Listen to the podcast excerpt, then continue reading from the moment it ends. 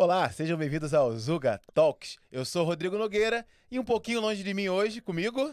Marco Pinheiro aqui, malta, bem-vindos ao novo Zuga Talks, mas que, como sempre, tem uma boa companhia do outro lado da mesa.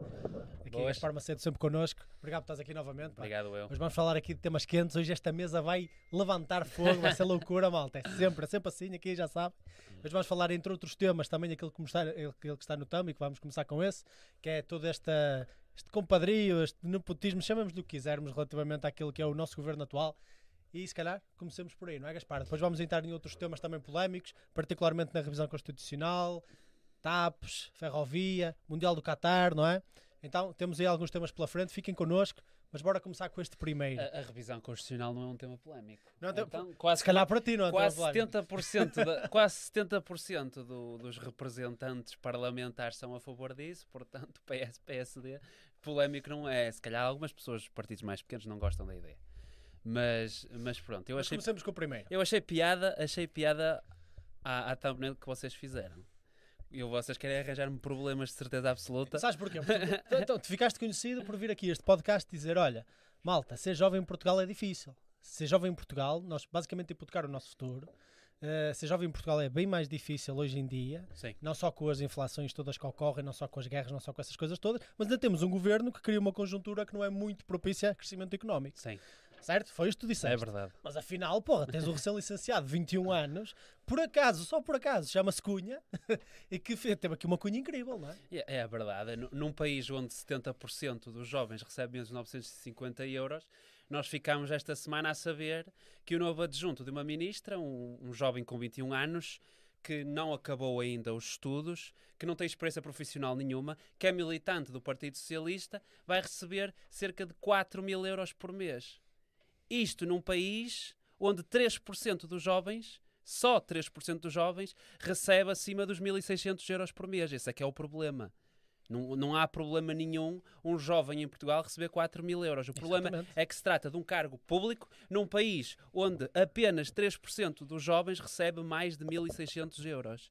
Num país onde um médico, um médico, um médico auxiliar, não, um, um médico especialista, um médico auxiliar é diferente. Num país onde um médico especialista que estuda pelo menos 10 anos recebe cerca de 2.700 euros por mês, Às não vezes é menos, às populista. vezes menos. recebe às, Às vezes, menos, depende da especialidade. não é populista da minha parte achar injusto que alguém que não tem experiência, alguém que não terminou os estudos, vá receber 4 mil euros por um trabalho, pelo um emprego público, um cargo público para onde não nem sequer foi eleito. É esse, é esse o meu problema com esta, com esta situação toda. Não tenho inveja nenhuma de alguém que recebe 4 mil euros por mês.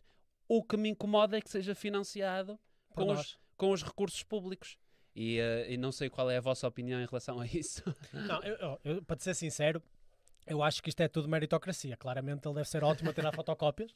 Ah, mas o que me impressiona mais, e tu mencionaste aí, é que ele vai continuar a estudar. Isto nem sequer é um emprego a full time. Não sei se ele interrompe, se ele interrompe, ele, ele está a tirar um mestrado, o mestrado acho que dá para ser tirado em, em pós-laboral e tudo mais. Mas ele ainda não completou o mestrado, não. E está a receber o que, o que vai receber. Agora, lá está. Quem, quem critica isto, a reação que tem tido, claro que não é boa, mas def- é isso que me surpreende, é porque ainda há quem defenda isto, atenção. A própria ministra, que é filha de um histórico do PS, de um governante Exatamente. do PS, A própria ministra teve todo este trajeto. Não é? Veio, exatamente. Não sei se. eh, o dela, se calhar, é mais flagrante. Mas, mas. E, de calhar, o dele tem mais mérito do que o dela. Eh, mas a própria ministra vem defender isto e quase que acusam quem critica isto de populismo. Eu não acho que é populista eh, nós criticarmos eh, este caso porque eh, trata-se de uma injustiça num país onde os jovens realmente não têm oportunidades, onde só alguns jovens é que têm oportunidades. O que é que se passou aí? ó? onde, só, onde só alguns jovens têm oportunidades. Ahm, e não há muito mais a dizer, não há muito mais a dizer sobre, sobre o assunto. Né? E eu, lá está, Pop- populista é a palavra que se usa muito.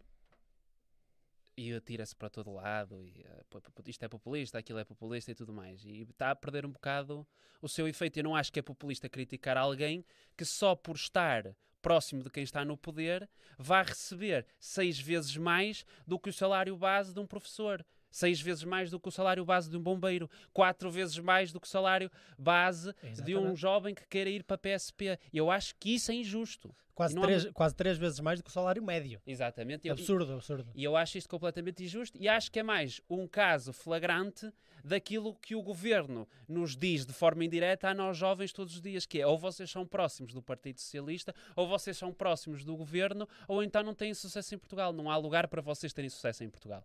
E acho que é esse o problema. Nós estamos a falar de um governo que está a bater recordes nos últimos anos de nomeações para gabinetes ministeriais.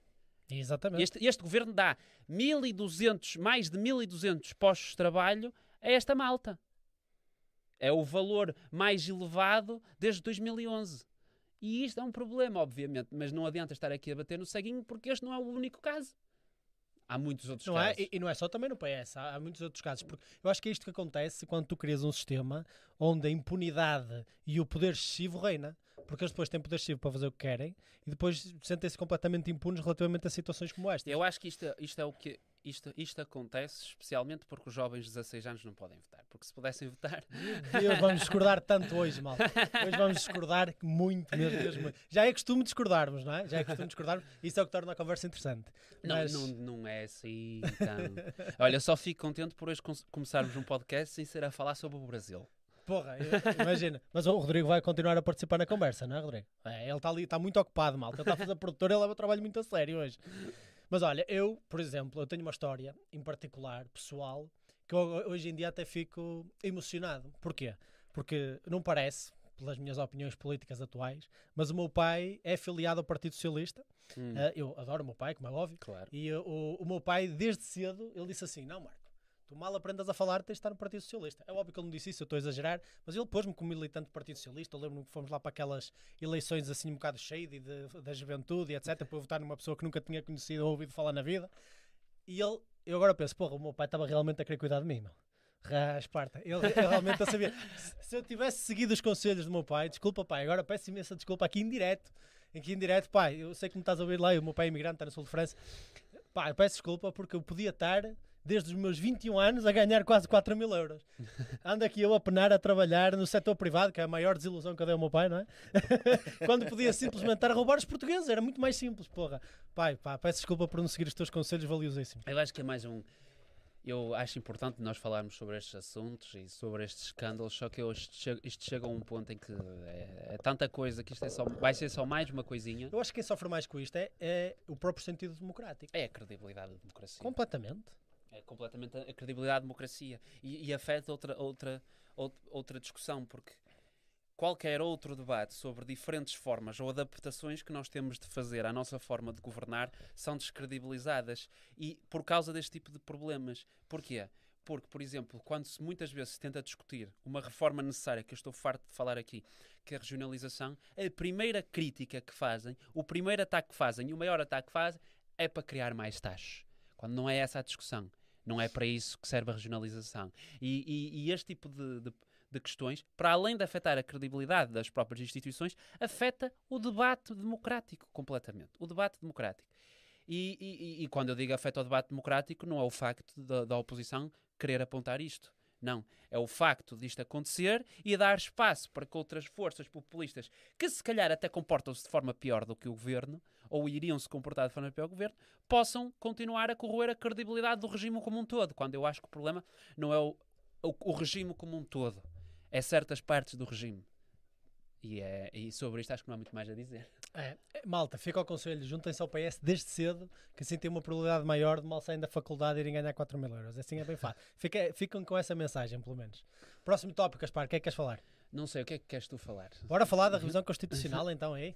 Da, da, da revisão constitucional podemos falar, podemos falar eh, depois do, do, do modo mais geral, também só há um partido até agora que tem... Sabes que eu tentei encontrar, porque isto também está a ser eh, um movimento muito encabeçado pelo próprio PSD, Sim, relativamente àquelas 40 medidas que eles criaram. sim. Eu tentei aceder ao próprio documento e não consigo, que eles enunciaram-no ontem, não é?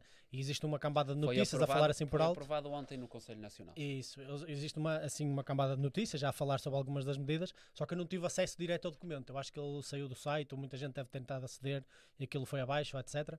Algumas das quais me trouxeram ah, mais dúvidas, ou mais receios e com as quais eu discordo profundamente, é nomeadamente esta, que costumava ser um bastião da esquerda, principalmente da extrema esquerda, como o Bloco, Hum. partidos como o PAN também estavam sempre a falar nisto, ah, e PCP também, que era as pessoas com 16 anos já poderiam votar. Qual é a tua opinião sobre isso? A minha opinião sobre isso é. eu- são- há países que, que têm esse tipo de. de. contemplam que um jovem de 16 anos possa votar. Há países em, em que mostram resultados, há outros países que não mostram resultados. Aquilo que eu não aceito é que me digam que não faz sentido nós reduzirmos a idade de, de se poder votar, reduzir a idade de voto dos 18 para os 16, porque os jovens são muito influenciáveis. Isto é o que algumas pessoas estão a dizer. E eu essas pessoas só tenho a dizer que não foram os jovens que deram maioria absoluta às mesmas pessoas que anos antes tinham atirado o país para a bancarrota, por exemplo. Concordas 100%? Não foram os jovens que nos últimos 27 anos deram 20 anos de poder a um partido, ao Partido Socialista, que resultaram na estagnação do país, na queda de rendimentos, na subida da dívida e dos impostos e no hipotecamento das, das gerações mais novas. Não foram os jovens que fizeram isto. Quem é que é mais influenciável para, para vocês? Quem é que é mais influenciável? Um jovem que quer que se discuta sobre o ambiente, que quer que se discuta sobre o aumento das rendas, que quer que se discuta sobre as oportunidades em Portugal, sobre o, o aumento do nível médio das águas, sobre as secas? Ou se calhar é mais influenciável alguém que pensa que só porque o governo anunciou um aumento de 2 euros na sua pensão, os seus problemas e os problemas do país estão resolvidos. Há alguém que olha para os constantes escândalos que o governo tem e pensa: não, estes gajos merecem mais um, mais um voto meu. Eu acho que não é argumento dizer não faz sentido baixar a idade para os 16 anos de voto porque os jovens são influenciáveis. Porque se formos a ver assim, quase ninguém votava. Quase ninguém votava. E, e- e esta é a minha opinião sobre isso. Eu acho que o país como está não pode continuar assim. É preciso mexer em alguma coisa. Não, ve- eu vejo com bons olhos esta tentativa de Mas mexer em quando alguma dizes coisa. deu resultados em alguns países e não noutros, o que é que isso quer dizer? Como- O que, é, o que é que é um bom resultado e o que é que é um mau resultado? É, por exemplo, essa franja do eleitorado não ter sido concretamente captada e capturada por uma força política, por exemplo, antidemocrática, que é esse o medo de muita gente, nem é tanto antidemocrática, eh, extremista, pronto, vamos chamar assim. Ok, entendi Que é esse o, o medo, o receio de muita gente quando, quando, quando se fala desta questão. Mas se realmente houvesse um risco de, ao baixar-se a idade de voto para os 16, os jovens serem capturados por movimentos extremistas, expliquem-me como é que é um partido moderado de centro-direita que propõe isto. Expliquem-me. Mas historicamente não foi assim, não é? Isto, historicamente sempre veio de partidos mais extremados. Essa posição A de esta- pedir a pessoas mais jovens É- para Esta votar. questão já é falada dentro do partido há muito tempo. Isso não é. Agora, uma, uma coisa boa de um partido de tenda, eu continuo a achar, é que as ideias, antes de serem apresentadas, são muitas vezes discutidas internamente, especialmente aquelas que se, eh, requerem, por exemplo, uma revisão constitucional, ou seja, mudam estruturalmente o país. Porque baixar a idade de, de voto dos 18 para os 16 vai mudar estruturalmente o país. Completamente. Nós sabemos. Para o, prime- pior. o primeiro problema, não sei se vai mudar para pior. O primeiro grande problema, e é, não sei se aí o Partido Socialista vai querer adotar esta medida, o primeiro grande problema é que está provado estatisticamente, pelas sondagens, pelos estudos que foram feitos dos diferentes atos eleitorais, que o Partido Socialista está a perder uma grande franja do eleitorado jovem. Não sei se este eleitorado novo também será do Partido Socialista. Acho que não também. E agora, eu acho tu achas que o- Diz-me assim, tu achas que alguém dos, dos 16 aos 18, estamos a falar de dois anos de diferença, também não é assim uma, uma Hum. faixa, não estamos a falar de centenas de milhares de votos, estamos a falar de alguns bons milhares de votos. Uhum. Ah, tu achas que uma pessoa dos 16 aos 18 anos, em média, votaria mais à direita? É esse o objetivo do, do PSD? Não, É é, realmente captar pessoas? não, o objetivo do PSD primeiro é fazer uma... Todas as, todas as, todos os estudos, isto não é só uma tendência que se vê em Portugal, vê-se também no mundo inteiro, todos os estudos demonstram que pessoas mais jovens tendem à esquerda. Depende do país. Ok, te- tens razão, mas em geral, em geral. Porque, Em por, média. por exemplo, na China, em Hong Kong, por exemplo, como, é um- Ah, como são governados por um regime porque eles são mais comunista... inteligentes lá. Eles são mais inteligentes. não, porque eles têm referência, sabes? Esse é que é o problema. Lá eles têm uma referência tão grande eles são obrigados a crescer mais rápido. E eu não sei, eu tenho, eu tenho uma grande confiança no povo português, mas tem outra, outra questão. Eu Porra, não, mesmo com uma maioria do PS. tenho na mesma. Eu não vou estar aqui, eu não vou estar aqui a falar em nome do PSD. Eu vou dizer Claro. porque é que eu acho que, era, que é necessário, e sempre achei que era necessário baixar a idade de voto dos 18 para os 16. Porque é uma questão de justiça geracional. Porque nós vivemos um período, não até tanto nacional, mas global, em que os jovens pouco participam nas diferentes Então, porque não aos 14? Porque não aos 14? Sim. Porque os, porque os 16, por exemplo, tu podes em Portugal podes trabalhar com 16 anos legalmente.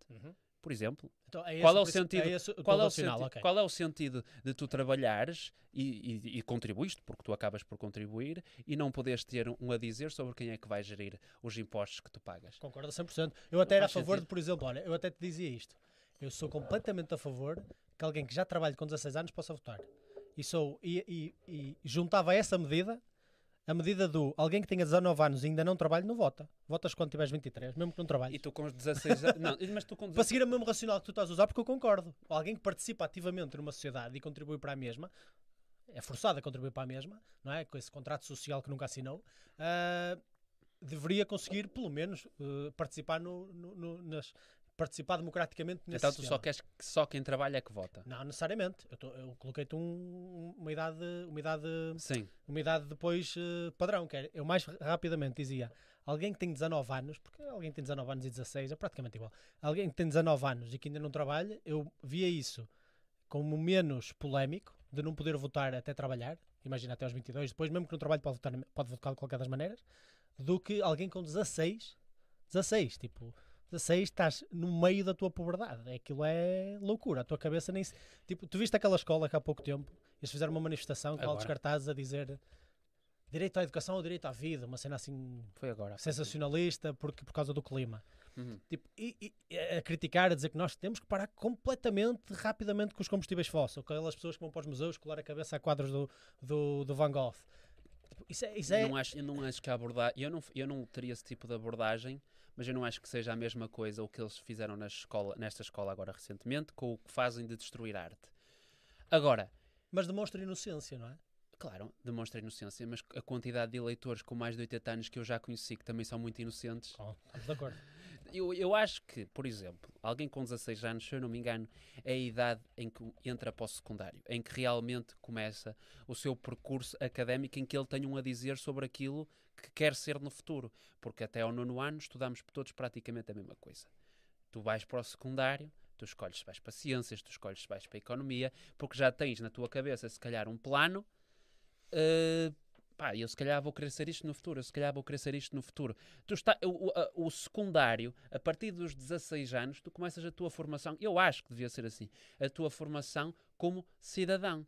Ou seja, em vez, e, e- e reclama-se muito que uma disciplina de cidadania não é suficiente, e eu concordo, para formar civis. Então, dá-se o passo, o grande passo, que é começar a dar responsabilidade a esses jovens.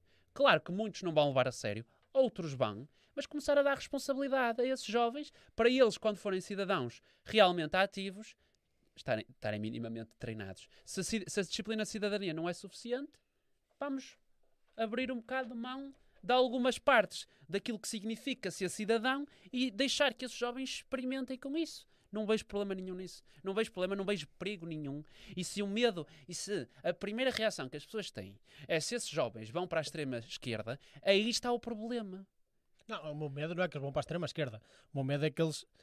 Já existe, como tu admites, e eu concordo a 100%, uma irracionalidade no votante comum. Claro. O próprio, o próprio Churchill dizia o melhor argumento contra a democracia é uma conversa com o eleitor comum. é? Ah, é óbvio que eu não, não, não quero com isto dizer que nós deveríamos considerar outros sistemas antidemocráticos, mas considerar que a forma de resolver aquilo que é um voto desinformado é colocar mais pessoas tendencialmente desinformadas a votar, eu acho inocente. Acho, A desinformação. acho muito wishful thinking. Ah, não, eu não acho que ser, ser jovem ou ter 16 anos faça de ti alguém desinformado. Não acho mesmo. Em geral, Não em acho- geral és menos experienciado relativamente às Mas questões da és, vida que mas importam. és porque tu não tens de ser. É- essa é a questão.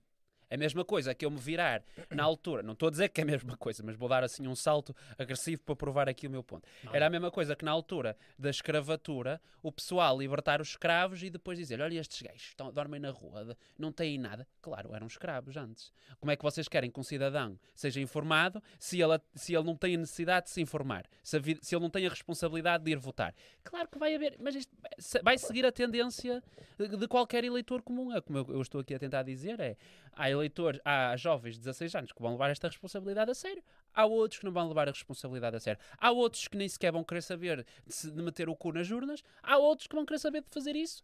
Há outros que vão votar à direita. Há outros que vão votar à esquerda. Agora, a reação que eu vi de algumas pessoas, logo com medo de que, ai, se os miúdos de 16 anos podem votar, vão todos votar no Bloco de Esquerda e no PCP, é demonstrativo do problema. É que se calhar os partidos de direita e os partidos moderados de direita nunca tentaram falar para os jovens. não? Não os captam. Exato, mas isto partiu mais uma vez de um partido de centro-direita. Mas Portanto, não achas que também é por causa de que à esquerda existe um senso de responsabilidade individual muito reduzido?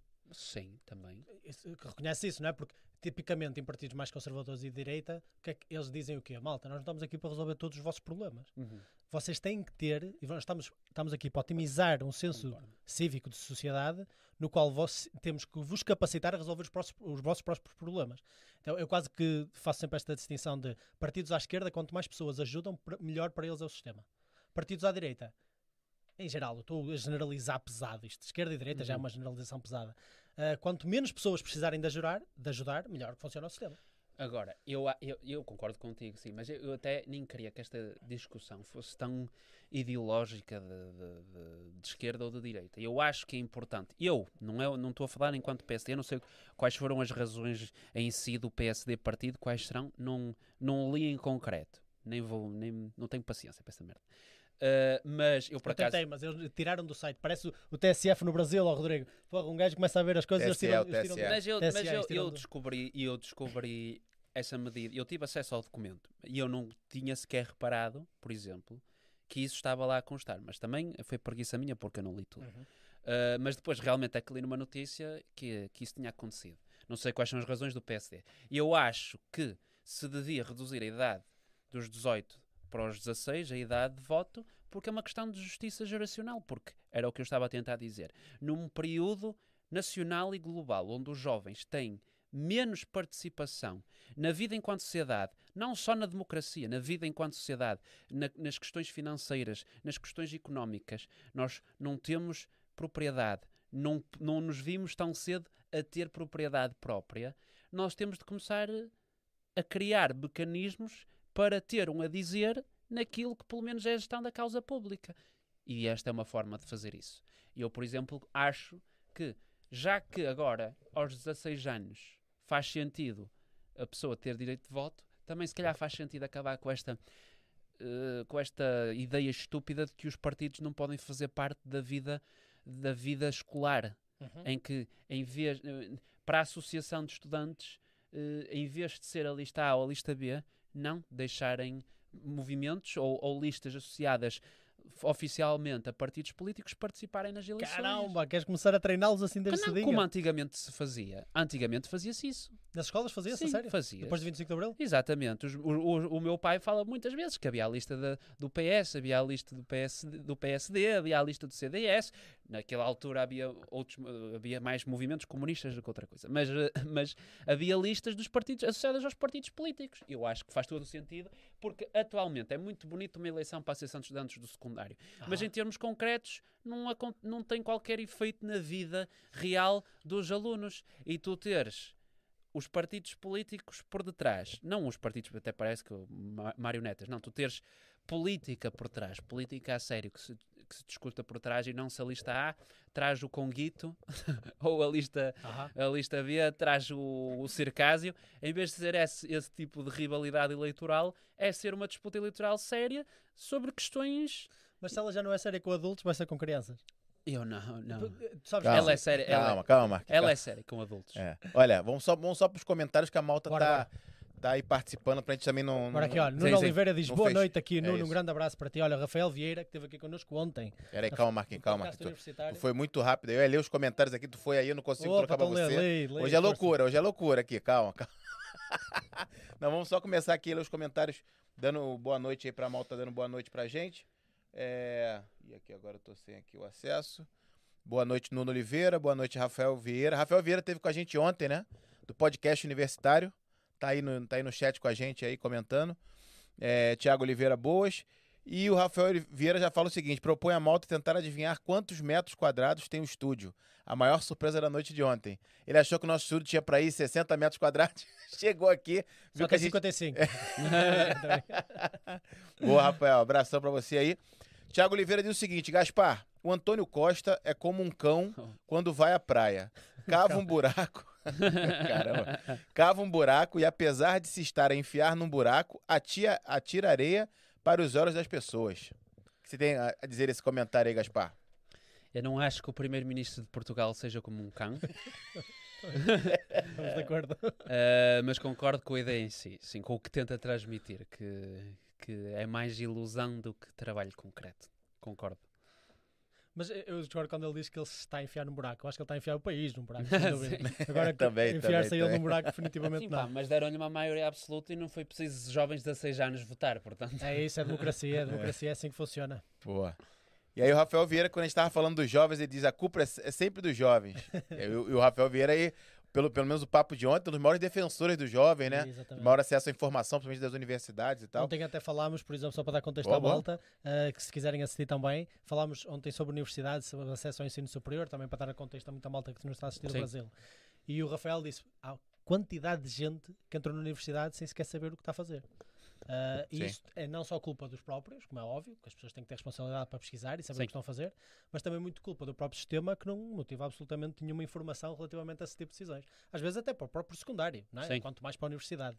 Ahm, e, e é quase mais um, um fator aqui de, porra, se eles nem o percurso académico sabem decidir, É, quanto mais o voto. E isso vê-se pelo abandono, pelo abandono de, de- da universidade de muitos estudantes. Que eles Exatamente. Sim. vão com a pressa do meu pai que aquilo seja isto e, eh, e acabam por tomar a decisão errada e saem. É isso, e o Rafael está tá a tentar combater um bocadinho isso com os podcasts incríveis que ele tem sobre vários cursos e a falar com várias pessoas de várias universidades sobre o mesmo curso. E as dicas que ele deu ontem pra gente também, né? Ali, um- uns quatro sites ali, né?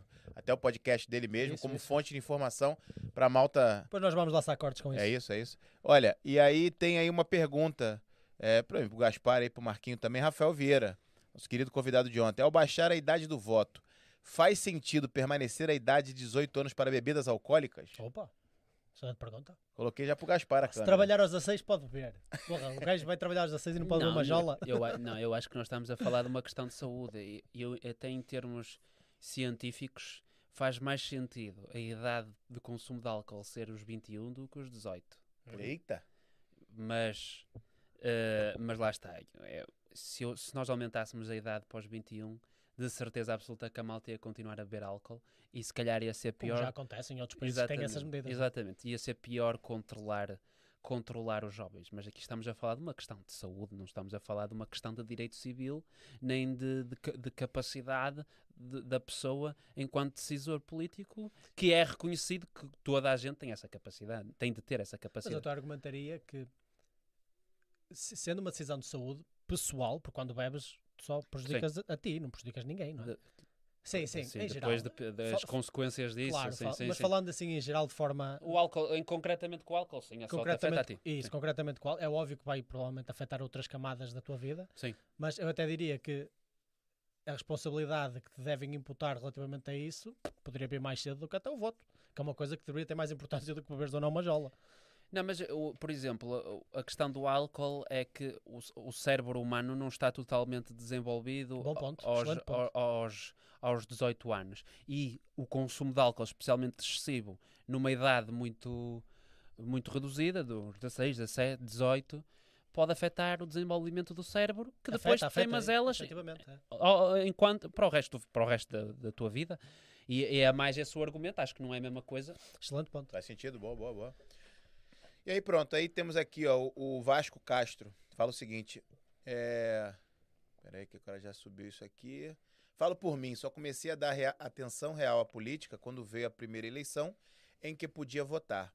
Acho que baixar para 16 anos punha os jovens a pensar nisso mais cedo. Claro. É essa Foi- a ideia? Foi o que eu tentei transmitir agora. Se os jovens hoje não se informam, se os jovens hoje não querem saber, é porque não têm a oportunidade de querer saber, nem a Uhum. responsabilidade de querer saber. E vamos dar-lhes essa responsabilidade. Eu acho que o país, como está, não funciona e quase toda a gente concorda com isso. Eu admiro pessoas que tentam pelo menos mudar alguma coisa, tal como disse aqui no outro dia, por exemplo, se não concordam em quase nada com o Pedro Nuno Santos, Ministro das Infraestruturas, mas eu admiro porque ele sabe que no país, e especialmente no Ministério dele, em que pouco se faz, e ele pelo menos ainda tenta fazer alguma coisa, mesmo que seja contra o próprio Primeiro-Ministro. Eu acho que as coisas como estão não, não, não estão bem e acho e vejo isto com bons olhos, uma tentativa de mudar minimamente alguma coisa. É vejo justo. com bons olhos. Olha, acho que saltaste aí o comentário do Salvador Vargas em cima. Ah, boa, boa, boa. Para que os jovens de 16 anos possam votar, devia de haver uma maior aposta política, aposta na política nas escolas e na formação cívica dos alunos. É isso, né? A Foi o que falaste, A não? formação cívica é importante, sim, mas eu acho que não é suficiente e quase toda a gente concorda que a formação cívica não é suficiente. Portanto, acho que atribuir responsabilidade a essas pessoas dá-lhes um novo sentido da importância daquilo que realmente é discutido em formação cívica. Pá, e, e lá está. Eu não sei se, eu já disse, não sei se sou eu que sou um cromo, mas eu acho o voto, e especialmente o primeiro voto, um ato sagrado. e que é mesmo transformador da forma como olhamos depois para a Concordo. sociedade. Uhum. O primeiro voto é o que te faz. Pá, calma. Realmente. O é que eu estou a fazer, É, né? Exato. E, e geralmente até eleições mais locais. Em que o teu voto, se calhar, tem mais influência naquilo Mais que vai peso, ser né? votado. Sim, Exatamente. Certo. O, o Vasco até fala o seguinte: falo pelos jovens que vejo a minha volta, a minha volta.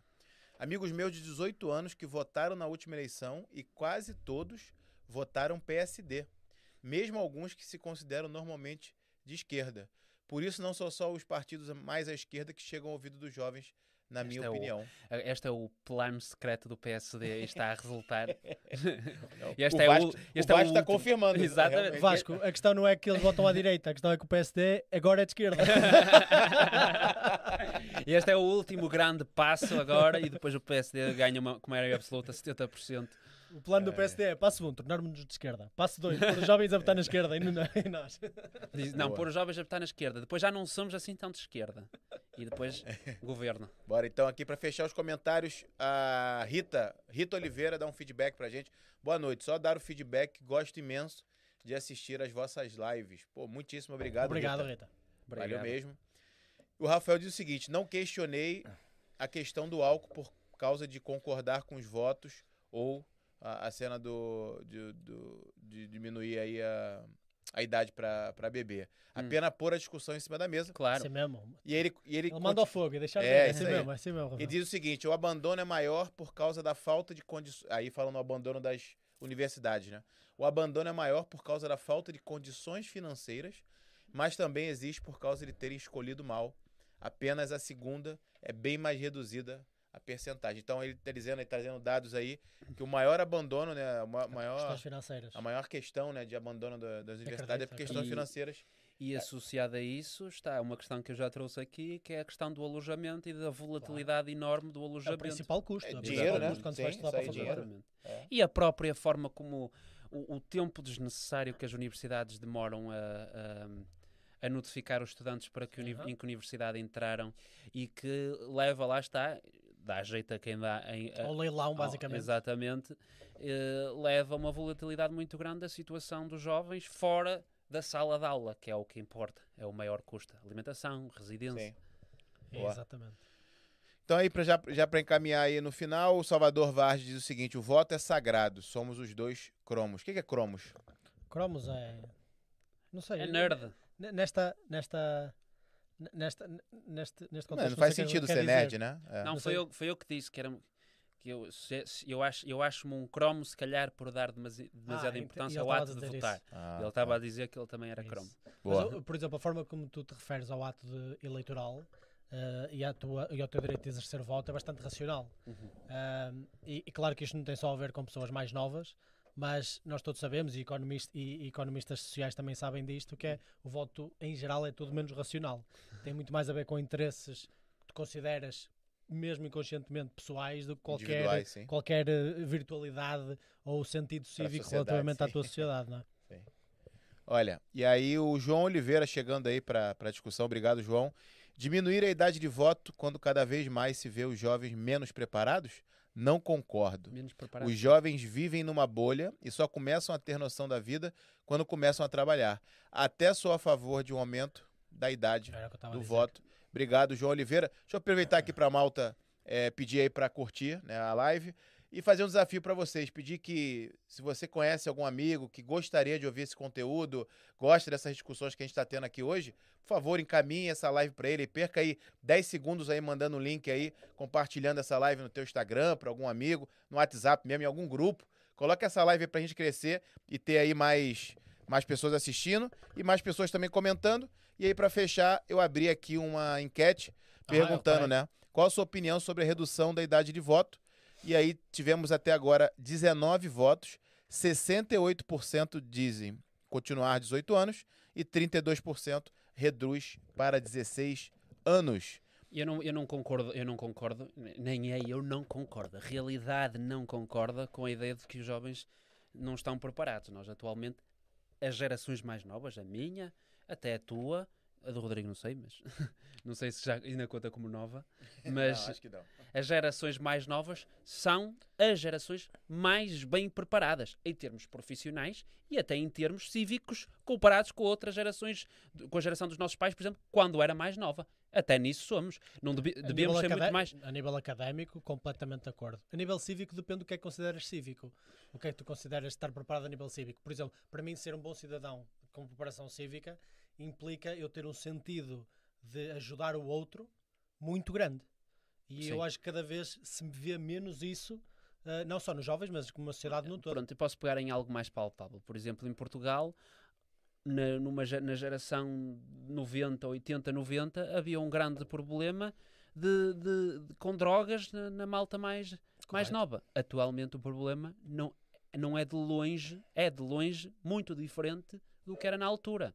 Por exemplo, ou seja, essa ideia de que os jovens não estão preparados não é verdade. E se vivem na bolha, mais uma vez repito, é porque eles estão metidos na bolha. Porque se, se, se- se com, eles, se com os jovens vivem na bolha, vocês querem dizer que eles não querem saber, eles não se informam, lá está.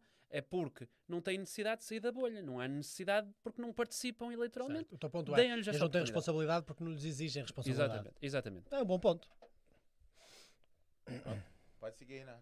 É isso. Queres comentar mais alguma das questões das- da, da revisão constitucional que foi proposta? Eu, não, não quero. Tu tens já interesse em. Não, não, não. Só, só queria perceber se existia qualquer Não, outro ponto eu acho que não tenhas faz sentido observado. discutir já, porque por isso é que também não Ainda trouxe. muita água debaixo da ponte. não é? Tem- e te- temos de esperar pelos dos outros partidos que vão querer apresentar, né?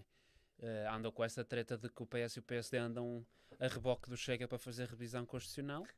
A treta, mais uma vez, primeiro Mas foram eles que começaram a falar nisso. é para justificar. Foram eles que começaram, mas não foram eles que começaram. Foram eles que trouxeram. Quase que ele concordou com Quase, o quase não, concordou comigo. não foram eles que começaram. Primeiro, porque a revisão constitucional. já é Cuidado uma com o Marquinho, Gaspar, cuidado. é. a revisão constitucional já é uma história com muitas décadas. Não foi o Chega que Claro, começou e já com houve isto. muitas revisões. não é? Exato, já houve muitas revisões. Já não se faz uma há muito tempo. Fico contente por se fazer. Mas aquilo que o Chega há de propor para, para, para rever não será naturalmente o mesmo de que o PS e o PSD irão propor que se tenha de rever. E agora, ah, de longe, atenção, ah, não sei o que é que. Havia uma altura, depois lá o a malta do Chega percebeu que não podia levar isso para a frente porque era até contra a própria punha em causa a própria presença de Portugal na União Europeia, que era a questão da pena de morte, que eles queriam fazer uma revisão constitucional para isso. Não vão pegar nisso de certeza absoluta. Estás a destacar, estás a ter mudado de opinião? Não, não, não. Ele Eu não tô- cede a pressões. Eu, não a eu, na verdade, estava mostrando para Malta você falando e também a tela da, da pool. Ah, Por quê? Para só não, não ser só a Malta que está na live participar, também a Malta depois que assiste, Claro. é, ver o resultado da, da enquete e ver. Finalizamos aí com 21 votos, 71% preferem continuar é, aos 18 anos e é isso. Tem mais, mais assunto aí, Marquinho? Sim. Relativamente à revisão constitucional do Chega, eu por acaso hoje pesquisei um bocadinho e queria fazer com um exercício contigo. Hum. O, eles lá no documento deles, que eles têm um documento extenso a, a falar sobre a proposta, têm aqui alguns pontos. Eles têm quatro pontos em específico, assim em geral, é óbvio que depois tens que entrar Sim. no mérito de cada questão, mas por exemplo, o primeiro deles é garantir a neutralidade ideológica da Constituição.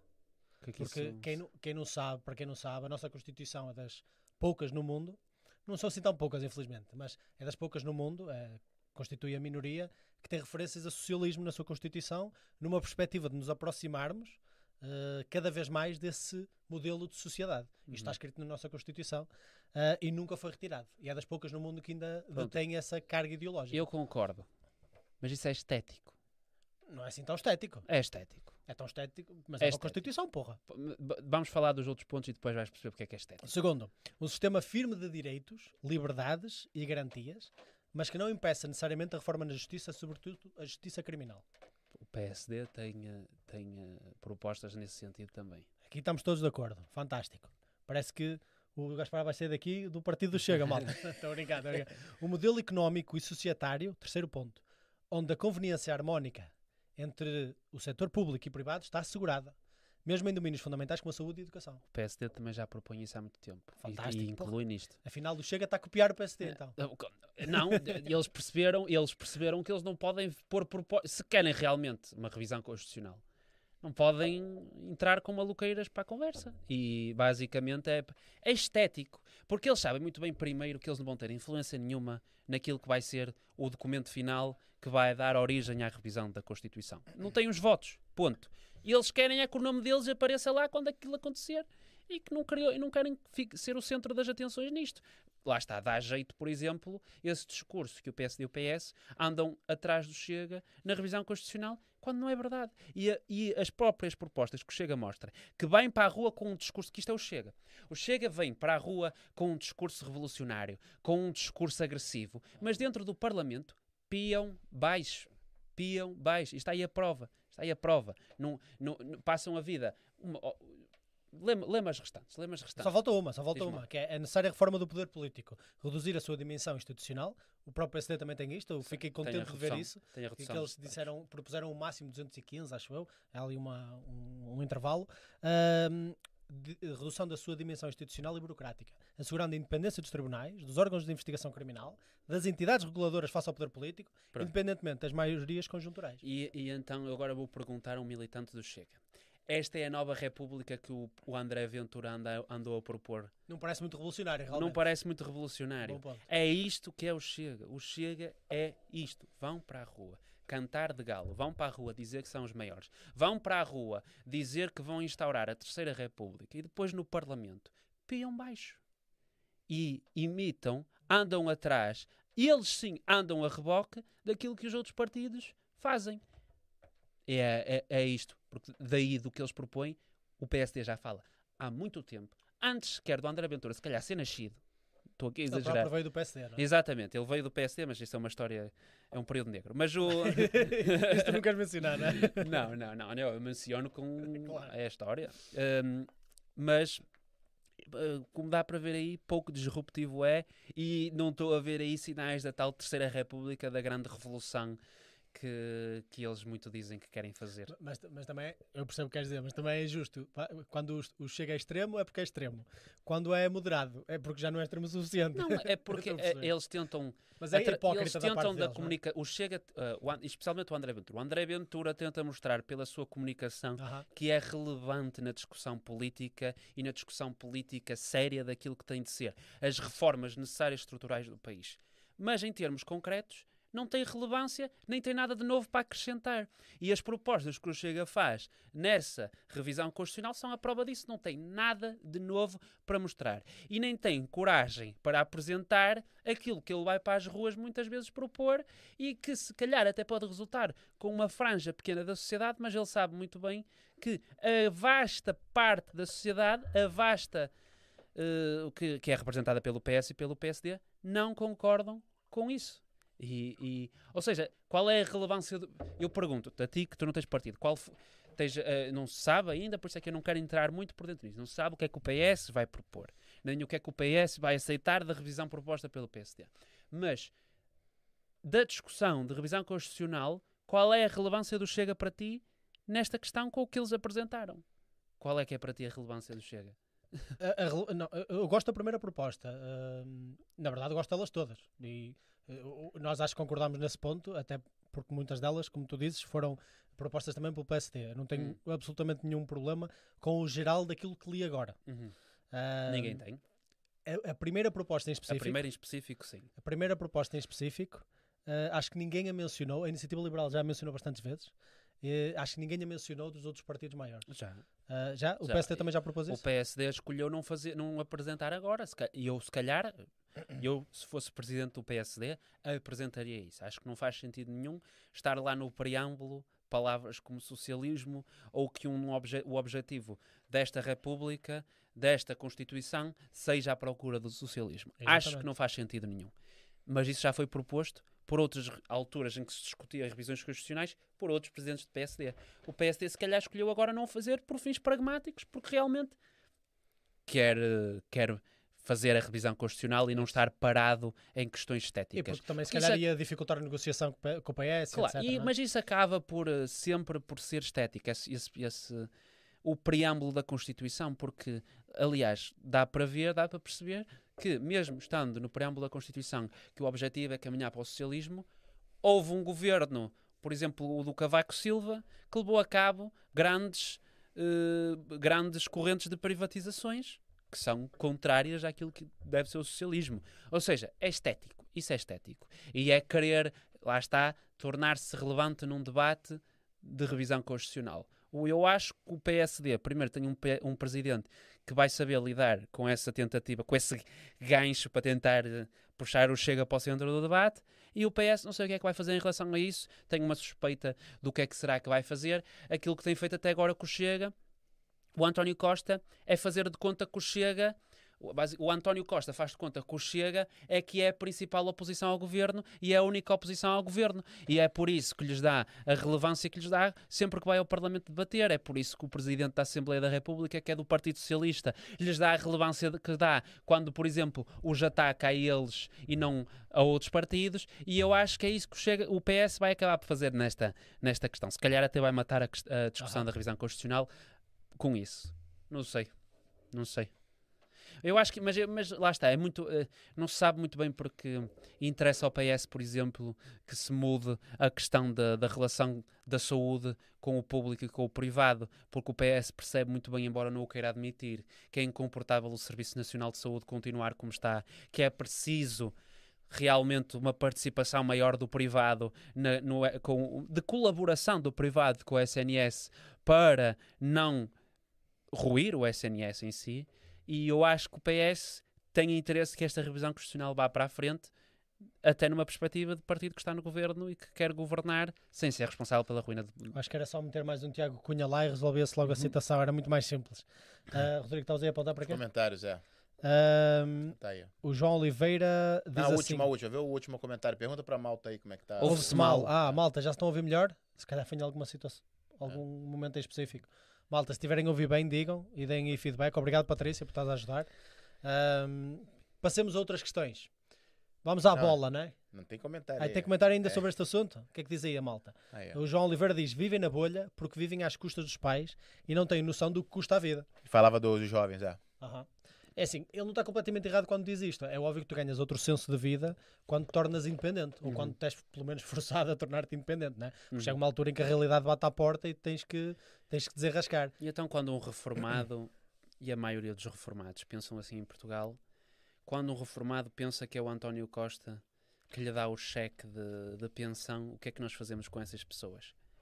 Para muitos reformados, o António Costa é o, é o, é o pai nesta situação.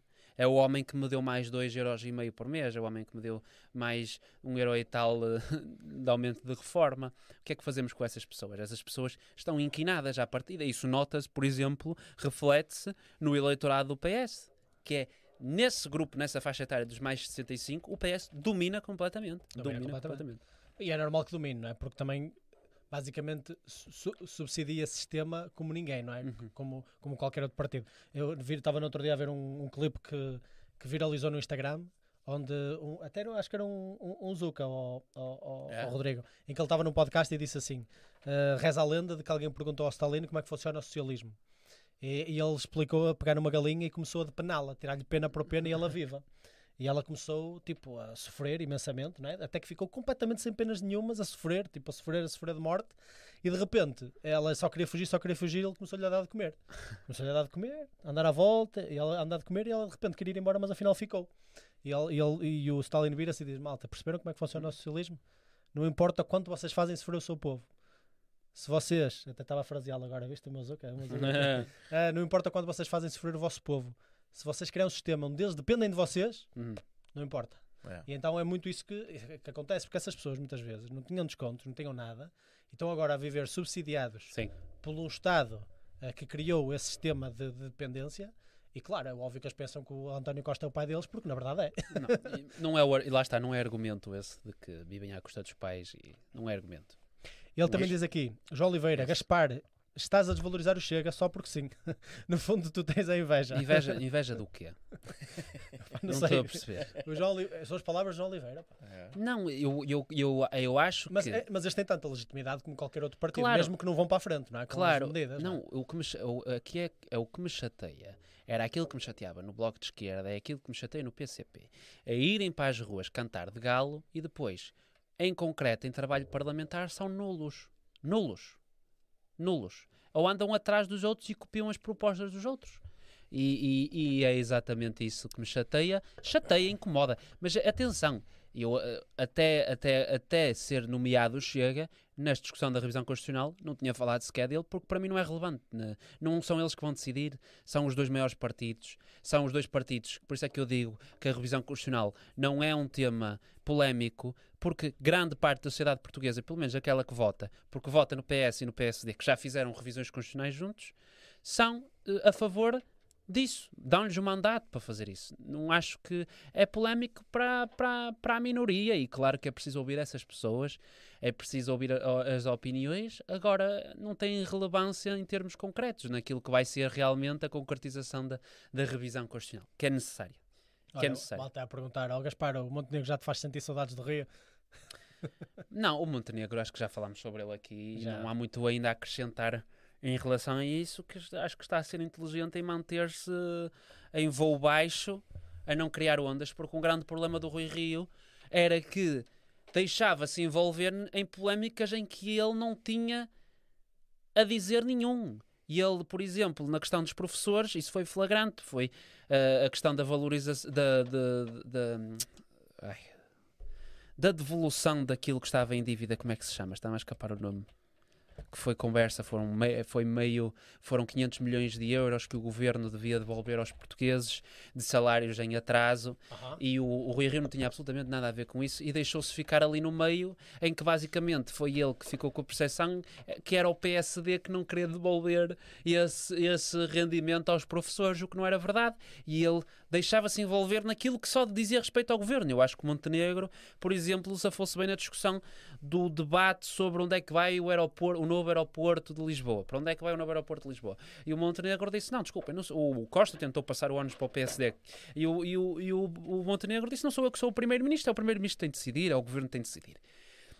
Acho que ele faz bem em fazer isto e acho que ele faz bem em andar, a fazer aquilo que ele está a fazer, andar pelo país, a reconciliar o PSD, que não está reconciliado em muito, com muitas franjas da sociedade desde o do tempo da Troika, a reconciliar o PSD com essas franjas da sociedade e Aham. a Ele tem uma mostrar. excelente oportunidade agora, principalmente com o CDS morto, não é? Claro. Tem uma excelente oportunidade de pegar nesses 70 mil pessoas que votaram no CDS e trazê-los para o PSD. É mostrar o, o rosto humano de um partido que sempre foi humano, que sempre foi isso que caracterizou o PSD, um partido humanista, e, e mostrar eh, esse rosto, fazer esse trabalho. Acho que ele faz bem em fazer isso. Acho. Agora, mais sobre ele não há muito a dizer porque pouco ainda aconteceu, realmente. Vamos ver. Boa. Olha, bora falar da bola que tu querias trazer aí um bocadinho do, do Mundial do Qatar à discussão também, não é? Não, queria trazer o Mundial do Qatar, mas antes queria, queria também Força. falar sobre hum, sobre uh, uma, uma- hoje, hoje estava no TikTok a ver e eu até achei que fosse falso em que eu não fazia ideia que a COP27 que está a acontecer agora no Egito se não me engano é patrocinada pela Coca-Cola a Coca-Cola é uma das empresas que mais polui no mundo é responsável pelas por vendas de 100 mil milhões, não, 100 milhões de garrafas, ou 100 mil milhões, já nem sei, nem tenho certeza, de garrafas de plástico que só são utilizadas uma vez. E eu achei isso ridículo.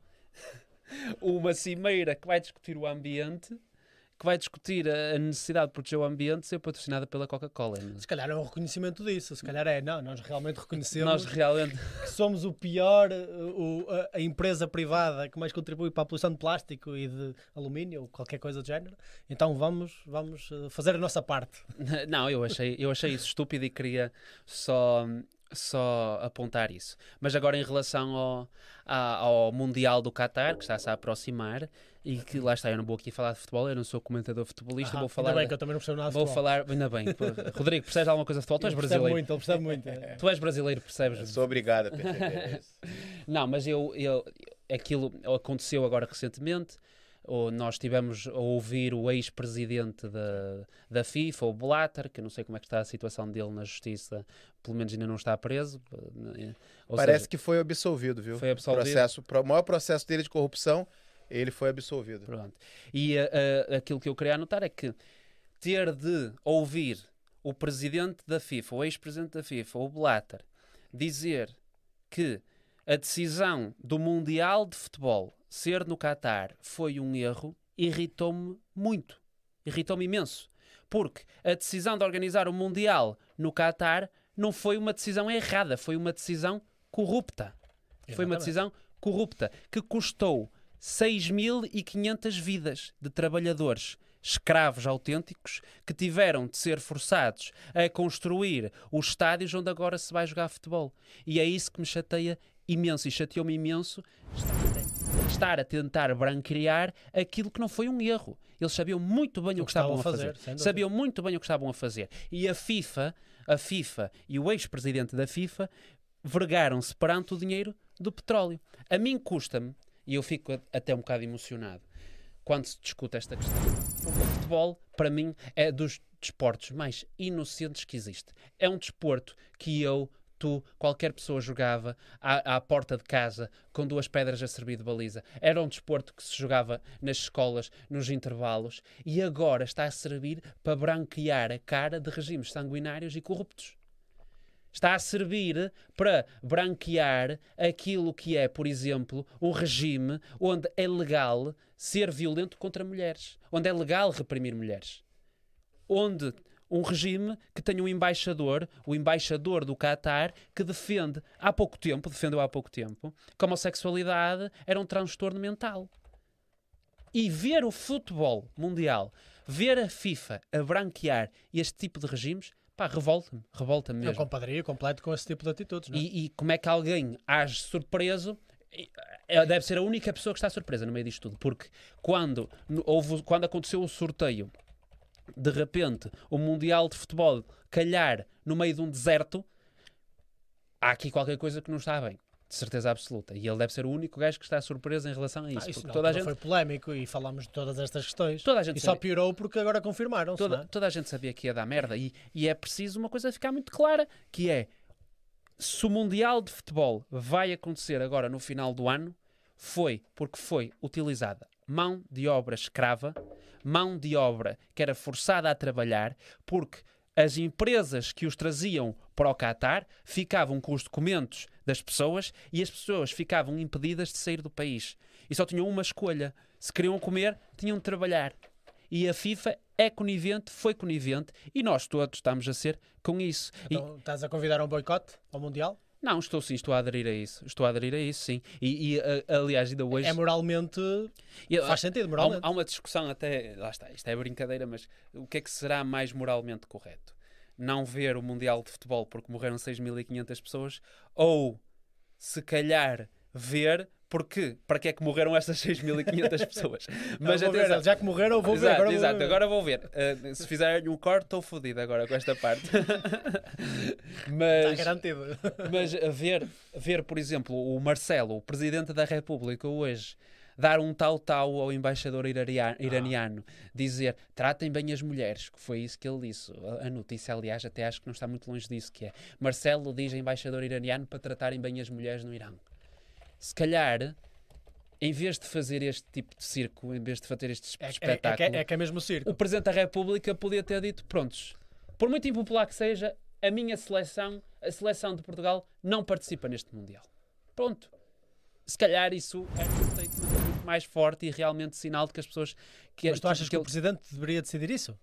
Acho que o Presidente devia, devia defender isso. Não estou Ah, defender não é isso. ele que decide. Entendo, entendo, entendo. Defender isso. Defender essa devia. posição, faz, sim, faz sentido, é legítimo. ou noutras questões, não precisa necessariamente ser nas questões das mulheres, mas também tem de ser eh, em questões LGBT, em questões da, da forma como se, da forma como se tratam os direitos humanos Certo. nesses países. É mais um sinal da, da forma como o Ocidente e as instituições ocidentais branqueiam e tentam acostumar-se a, a- a regimes que não respeitam aquilo que nós achamos que é isso que nos diferencia de outros países, que é o respeito pelos direitos humanos, o respeito pela dignidade humana, o humanismo, e nós fizemos isso de outras formas. No, a, FIFA faz com o Qatar ao deixar que o Mundial se organize, seja organizado lá para branquear dinheiro de petróleo, para permitir uma rede de corrupção que leve dinheiro a- a- mais facilmente a certas pessoas, mas nós fizemos isso, por exemplo, quando nós porque regimes autocratas tinham acesso a petróleo a gás natural, nós fechámos os olhos a atrocidades cometidas por regimes nesses países, como foi o caso do Putin, e agora está a dar backfire porque o Putin está a fazer o que está a fazer na Ucrânia, não está a ter muito sucesso nisso agora, felizmente, mas com a China, por exemplo, quando deixarmos que a China seja o grande exportador mundial, mas estamos de forma consciente a alimentar aquilo que é a preparação do país para uma terceira guerra mundial, E, e campos de concentração no ativo, campos de na concentração parte no mais islâmica da China. é uma, se querem realmente comparar algum regime ao nazismo e ao, e ao Hitler, não é nem o Putin, não é nem a extrema-direita italiana que está a chegar agora Meloni. ao poder, não é o Trump, não é o Bolsonaro. Se há regime que se assemelha mesmo ao regime do Hitler, é o chinês. Chineses e nós. Estamos a adotar exatamente a mesma abordagem, a mesma eh, reação que nós adotamos com o Hitler quando foi naquele tempo. Com os avanços territoriais que a China faz, em que o Ocidente basicamente fecha os olhos e deixa a China controlar aqueles territórios que não são territórios deles. Hong Kong é uma, é um, é- devia ser independente, Taiwan devia ser independente, Singapura devia ser independente e não são porque nós fechamos os olhos à ocupação que os chineses fizeram daquilo e que o regime comunista chinês fez daquilo. E tem a questão dos campos de concentração, que nós nem conhecemos parte. Não, Eu não acredito. chega cá, não chega. Não- Mesmo, mesmo a crise económica que estamos a sofrer hoje tem muito como base aquilo que é, é enorme muito mais em grande escala a crise económica chinesa, do- da, da economia chinesa, que era, claro, obviamente uma questão de tempo. Como sempre, qualquer regime centralizado onde um conjunto, uma mão cheia de pessoas toma as decisões para bilhões de pessoas, Sim. literalmente, dá sempre merda. Ahm, e nós estamos a sofrer muito por causa disso e no- nós não sabemos nem metade.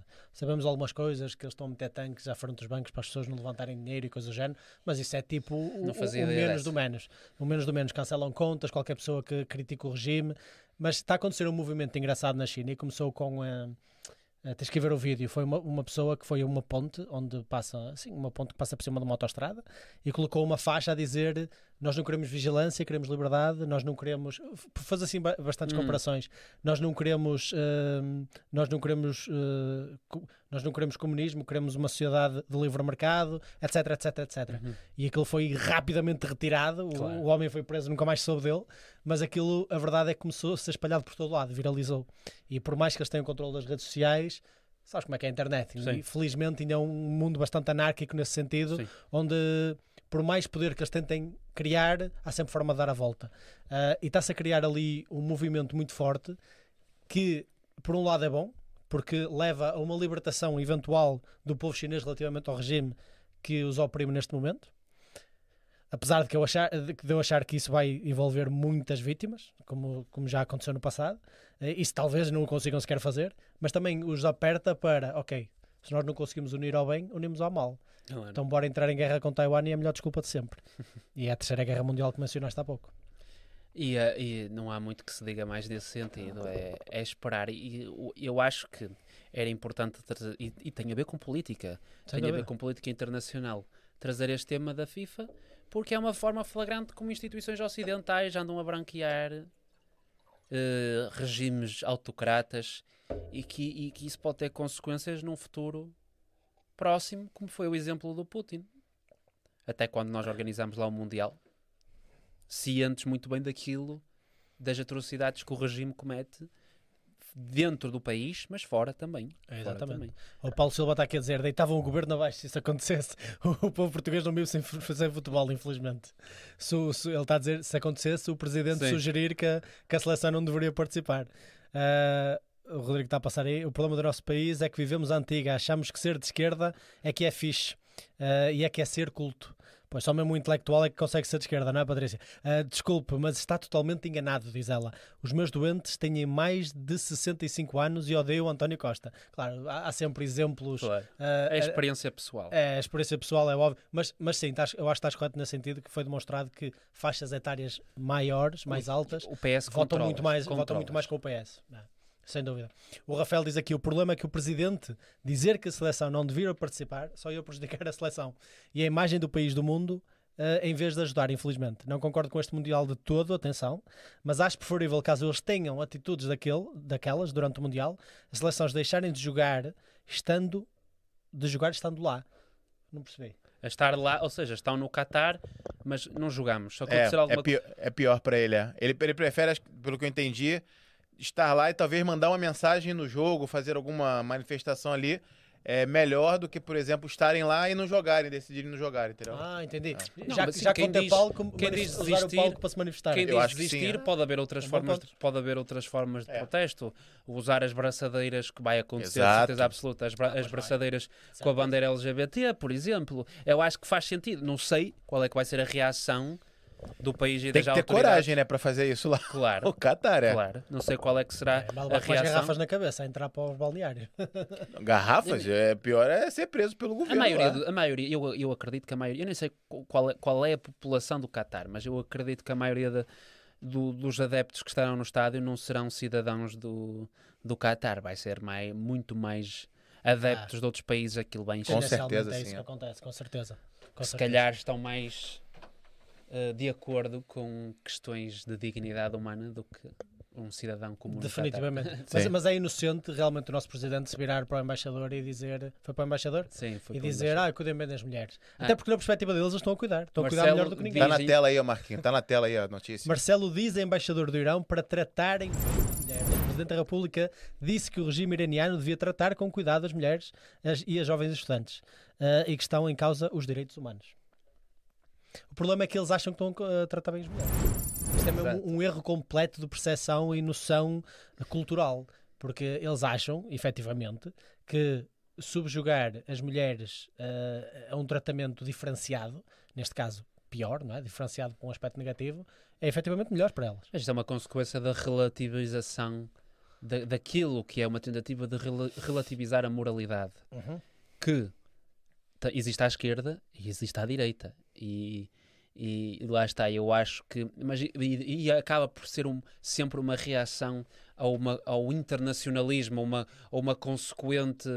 eh, homogeneização daquilo que são os países, instituições como a União Europeia, como ah, maiores, deixa-me pensar eh, na, estamos NATO, ou seja, hum, é, es- essas instituições acabam por ser um bocado antagónicas a quem pensa que, por exemplo, a moralidade é relativa, que, hum, que opá, está bem, olha, se, se um país muçulmano acha que as Ah, mulheres... Muita gente, por exemplo, do movimento de esquerda, é engraçado que tu vês isso muito acontecer.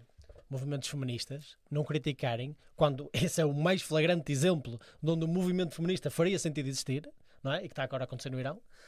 n- historicamente, não criticarem ah, sociedades islâmicas Claro. e considerarem isso islamofóbico e relativizarem moralmente exatamente como tu estás a dizer e dizer não, não, não existem sociedades melhores que outras. Porra, claro que existe.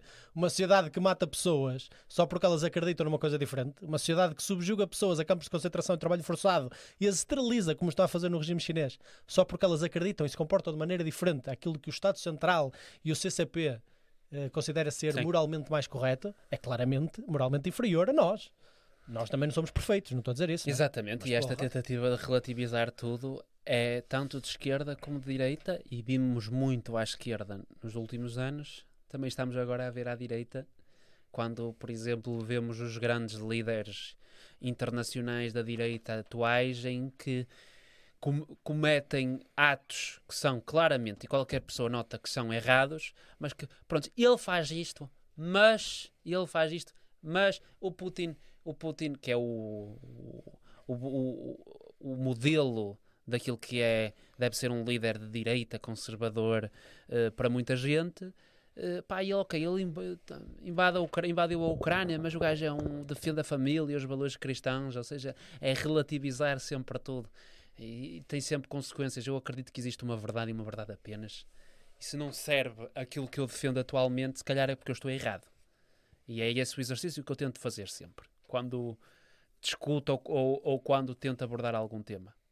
E isso é sempre com o tempo, atenção. Cuidado, que estamos a entrar em território polémico, a dizer que a verdade é objetiva. Meu Deus. atualmente, meu Deus. atualmente é. Meu Deus, meu Deus. É que se entrássemos é aqui em temas onde as pessoas dizem a minha verdade, que é uma frase que se cada vez ouve mais, isto acontece muito hoje em dia, mas eu estou completamente de acordo contigo. Onde é que eu fiquei, Rodrigo? Não, aí eu vou, vou aproveitar, eu posso ler Manda, aqui. manda, eu tenho os dois, tenho os dois últimos comentários do Rafael, né, dizendo a mensagem mandada lá tem impacto porque toda a gente vai ver. Faz sentido? Faz sentido. E vi, vi imagem no Twitter das braçadeiras da seleção terem a bandeira LGBT e mensagens alusivas a isso. E aí, já trazendo o comentário do João Oliveira, achei interessante o comentário dele, gostaria que vocês é, discutissem um pouquinho. Ele diz: em Roma, ser romano, portanto, tem de respeitar as ideias daquele país. Se não concorda, não fizesse um mundial lá. Então este, este João Oliveira é uma personagem, eu já estou a ver. em Roma, ser romano. Opa, tam, logo aí estamos a falar de uma civilização que deixou de existir. Portanto, Não, mas o, o princípio dele é. eu sei. Eu, Vai para uma sociedade que tem determinados costumes, tens que. eu estou eu comportar tô, dessa eu tô a maneira, perceber não é? o, que, o que é que ele está a querer dizer, mas não é assim. Não tem de ser assim. Se tu te quiseres comportar assim, o que é que se, ah, se, se tu te quiseres comportar assim, é contigo. Eu acho que nós temos todos de ter uma obrigação.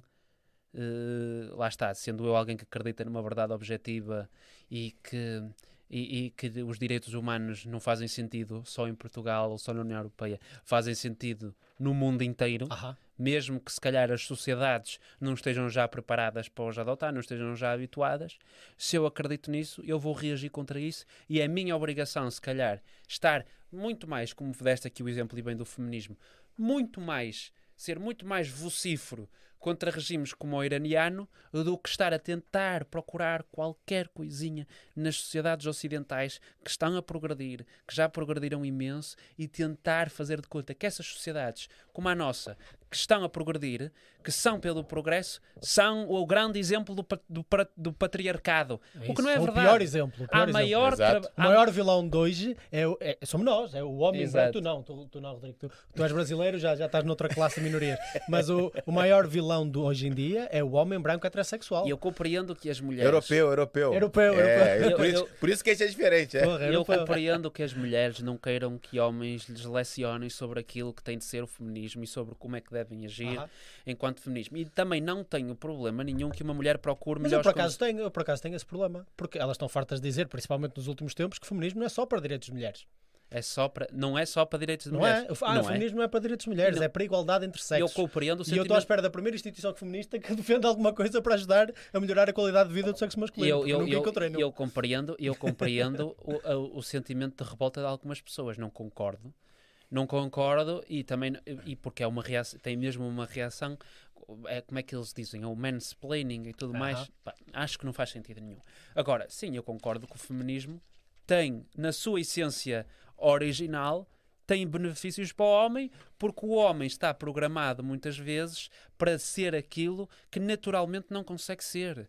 Eh, O homem está eh, atualmente quer não, atualmente não. Antigamente queria-se que o, que o homem basicamente fosse colocado num pedestal de alguém que tem sempre de providenciar, de alguém que tem sempre de estar 100% mentalmente, de alguém que não pode chorar, de alguém que isto acontecia antigamente.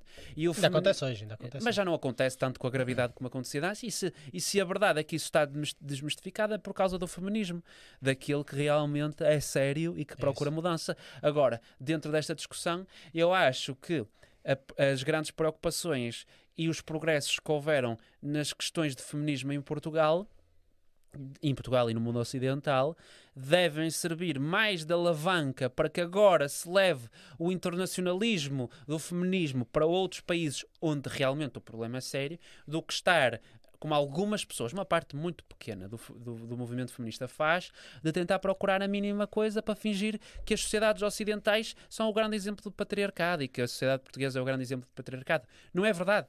Não é verdade. Não. E, portanto, mais foco em países como o Irão e menos foco em eh, coisas estúpidas que inventam aí que, e que tentam pegar em coisinhas pequeninas para fingir que nós é que somos o problema. Mas eu Aí acho o- que este comentário. É. diz- É, não, eu ia dizer que o Paulo Silva comentou, né? É, João Oliveira, quando se trata de direitos humanos básicos, não consigo concordar contigo. E aí o João responde ao Paulo, também não concordo, mas eles é que decidiram fazer lá o Mundial. E a Rita Oliveira diz que isso não é argumento sequer. Acho que falando aí da discussão Ah. no eu não sei se chat. o que o João quer dizer é. Malta, se eles decidiram fazer lá o Mundial, porra, agora arquem com as consequências se não reclamassem na altura. Ou, ou, ou é mais um senso nacionalista do género. Em Roma, foi mais quando ele disse em Roma ser romano, do género. É, Será que isto é um senso nacionalista do género? Olha, não, aquela é a identidade deles, se vais para lá, respeita, É. porque também queres que eles, quando vierem para cá, respeitem. O problema é que eles não o fazem Não, quando vêm para cá, não é? É, mas eu acho que a, a discussão dele ali, o centro ali, né? Não, não se falando da, da situação específica, mas o centro é. Ok, você pode muito bem, você tem liberdade de chegar numa, num, jogo de Copa do Mundo, visuali- tendo visualização aí pro mundo todo, e fazer uma. uma- ali uma, uma exibição, alguma coisa, uma demonstração ali, botar ali na, na braça- braçadeira de capitão, na, na, na camisa do, da equipe, na camisola da equipe. Agora, esteja preparado para sofrer as consequências, porque é exatamente isso. Você aceitou ir para lá, eles têm as regras dele. Mesmo que retrógradas, mas tem as regras. É, É um isso. país ali que, que, que vive dessa forma, que a gente não concorda, ele mesmo diz, o João, o João diz, eu não concordo. Mas, em Roma, ser romano, tem que acatar as leis de lá. ele está a ser pragmático no É sentido. isso, não é isso, é isso, é isso. E escolheram, e quem tá aceitando ir? A seleção portuguesa tá aceitando ir pra lá. A seleção brasileira tá aceitando, os jogadores estão aceitando ir pra lá. Ah, mas ah, mas estão estão aceitando lá. Você não, você não concorda e não quer fazer parte disso, não aceite ser convocado pra seleção, não vá pro Mundial. Mas o problema aqui é o que era o que estávamos a discutir ainda há pouco. É um problema ainda mais profundo que é a forma como as instituições ocidentais Ex- estão a fechar os olhos a Exatamente. regimes é, e tentar isso, é. lavar a cara a regimes é maior ainda. extremistas e tem Sim. a ver com isso. E, e isto é uma pequena isto que nós estamos a falar agora é uma pequena consequência disso. Pá, Não, não sei até que ponto é sustentável continuar assim. Boa. E aí, só passando aí pra Malta, o... você concorda com a sede da Copa do Mundo ser no Catar? 16 votos, 75% não. E aí, 25% sim. E o Conde Drácula chegou aí, ó. Porra, Conde Drácula, direto da Roménia. boa. Obrigado. Ah, é? eu estou-me a rir do que ele escreveu. Obrigado, Conde. Boas noites. O feminismo é um feitiço que se resolve com uma varinha mágica. Aí, ó. Não sei Eu agora nem sei o aqui. que quer dizer com É. isto. Isto Como foi escrito por alguém que não faz sexo de certeza absoluta. Aí uma constatação do Ele é Gaspar imortal, aí. ele não precisa, ele, ele é imortal. Ele também só, só vive à noite, não é? Como É. Drácula. O feminismo é um feitiço que se resolve com uma varinha mágica. É, Não vamos explicar a piada. É uma vari... Acho que a varinha mágica É, está referir. Ah, Pô, tu não entendeu, Porra, não Marquinhos? entendi, não entendi. Porra, este gajo é muito É. subado. Mas e aí? Se vocês não tiverem temas, eu vou pro Brasil, Gaspar. Podemos falar um bocado do Brasil. O que é que queres Olha, falar do Brasil? eu queria Nós temos falar. outros temas também, mas vai. Eu queria Temos ah, um tem- último, mas podemos guardar. Tem Isso, bastante. isso. Ah, pronto. Não, só é, perguntar pra vocês o que vocês têm visto do que tem acontecido pós-eleição, é, das manifestações que estão Vi o acontecendo. Monarca ser cancelado. Também tem Ok. isso aí, se quiser entrar nesse, nesse, nesse, Já nesse falamos, mérito também. Mas é, perguntar de vocês o que vocês têm visto, o que, que tem acontecido e o que, que vocês acham do que está acontecendo no Brasil, ou não acham nada? Não, não está acontecendo nada, o Lula foi eleito e vai seguir assim. E as manifestações estão acontecendo no Brasil, o que, que vocês acham aí? Ah, Eu acho que isto aqui é uma mensagem de um português. Lá está, vai ser sempre um papel ingrato, que eu sou português e eu ah, meto alguns clipes daquilo que eu digo sobre o Brasil no TikTok e eu noto que a reação de, de alguns brasileiros é que este caralho, este português está para aqui a dizer sobre o país, nem conhece metade. Este homem branco Você tá- heterossexual. Fala para eles que você tá, fala para eles que você tá respondendo um brasileiro te perguntando. Então, claro, é isso. claro, Pronto. claro. Não, mas eu aqui na, na questão do. Eu não tenho prestado muita atenção. Lá, lá- está, as coisas mais pequeninas, como essa questão do monarca eh, a ser cancelado e tudo mais, que eu tenho uma, uma pequena noção de quem é o monarca, até posso estar errado. É do Mas Flow, é do Flow. É do antigo podcast do Flow. que Hum. Ele foi cancelado lá porque disse umas coisas sobre o regime nazi, achou. Mais ou menos. Dá muita pronto, não- discussão Não vamos isso, entrar em muita discu- não Ele foi entrar. cancelado, ele foi de- cancelado de- e agora é, criou vai, vai, um vai. show à parte que se chama Monarch Talks. E ele foi cancelado por- exatamente por causa desta questão das eleições do Brasil, porque ele partilhou um vídeo. Cancelado, é, cancelado não, ele foi censurado. É o que está acontecendo com isso. é, Censurado, ativamente. basta- é, bastante Concordo. pessoas, todas elas de direita no Brasil, todas elas, é, todas elas não, a maioria ali é, apoiadores do, do, do- do presidente Bolsonaro. No caso do Monarca, ele não é apoiador do, do presidente Bolsonaro, mas é, de alguma forma levantaram algumas perguntas sobre o resultado Do e sistema os dados do processo eleitoral brasileiro. Quando fizeram isso, foram censurados, tiveram seus canais é, tele- Telegram cancelado no Brasil, YouTube cancelado no Brasil, é, Instagram cancelado no Brasil. Então, basicamente é esse o cenário. O Monarca é só mais uma das, das pessoas que passou por isso. Vai, Gaspar? Eu, eu sobre o Brasil, eu, eu tenho notado, lá está, uma ilusão de muita gente de que o Lula bem, chegou e ele agora vai eh, reviver o milagre económico que ele viveu. E há uma coisa que eu acho que as pessoas precisam de perceber. O Lula até pode ter ajudado muitas pessoas em situação de pobreza quando ele foi presidente. Mas o- a questão aqui é que o Lula é também um dos responsáveis pelo Brasil nas últimas décadas ter sido condenado a essa tal pobreza de que as pessoas tanto reclamam com legitimidade. Se há hoje pobreza como há no Brasil, é também por culpa do Lula. Porque o milagre económico que ele fala muito, que ele enuncia muito, que ele diz que vai trazer outra vez para o Brasil, aconteceu porque havia uma conjuntura económica mundial favorável a isso. Um país como o Brasil, que tem uma riqueza de recursos humanos enormes, como o petróleo, numa Recursos altura. naturais, recursos naturais. recursos desculpa, recursos, exato. Um, um país como o Brasil, que tem uma riqueza de recursos naturais enorme, numa altura em que o preço desses recursos naturais estava alto, claro que tinha os meios, tinha os recursos para poder fazer aquilo que ele fez de, de, de entregar riqueza às pessoas mais necessitadas. O problema é que o Lula é um dos responsáveis pela situação atual do país, porque naquela altura em que o país tinha mais recursos pela venda de petróleo e de outros recursos naturais, em vez de os reinvestir na economia brasileira, diversificar a, econ- a economia brasileira e o leque económico brasileiro, para o Brasil não estar tão dependente dos recursos naturais, em vez de fazer isso, usou apenas uma lógica de gestão distributiva para comprar votos. E pelos vistos resulta, porque há muito bem. muita gente que ainda vota nele, especialmente no Nordeste, por causa desse período de grande distribuição de riqueza, mas que até pode ter ajudado a meter muita, muita, muita comida na mesa de muita gente, mas em médio e longo prazo resultou num país que está completamente desprovido economicamente e que está altamente dependente do petróleo e de outros recursos naturais. Quando há outros exemplos de outros países que têm uma grande riqueza de recursos naturais, têm grandes poços de petróleo, têm grande exploração de petróleo, mas são inteligentes, como é o exemplo da Noruega, e reinvestem o dinheiro que arrecadam com a exploração de petróleo noutras áreas da economia ou noutros setores da economia e até noutros países. Tem um fundo soberano, a Noruega tem um fundo É o soberano maior fundo soberano do mundo. que investe noutros países, noutros setores da economia de, de outros países, para poder diversificar o leque de, de- Sim, eles dizem que a Noruega é o Warren Buffett dos países.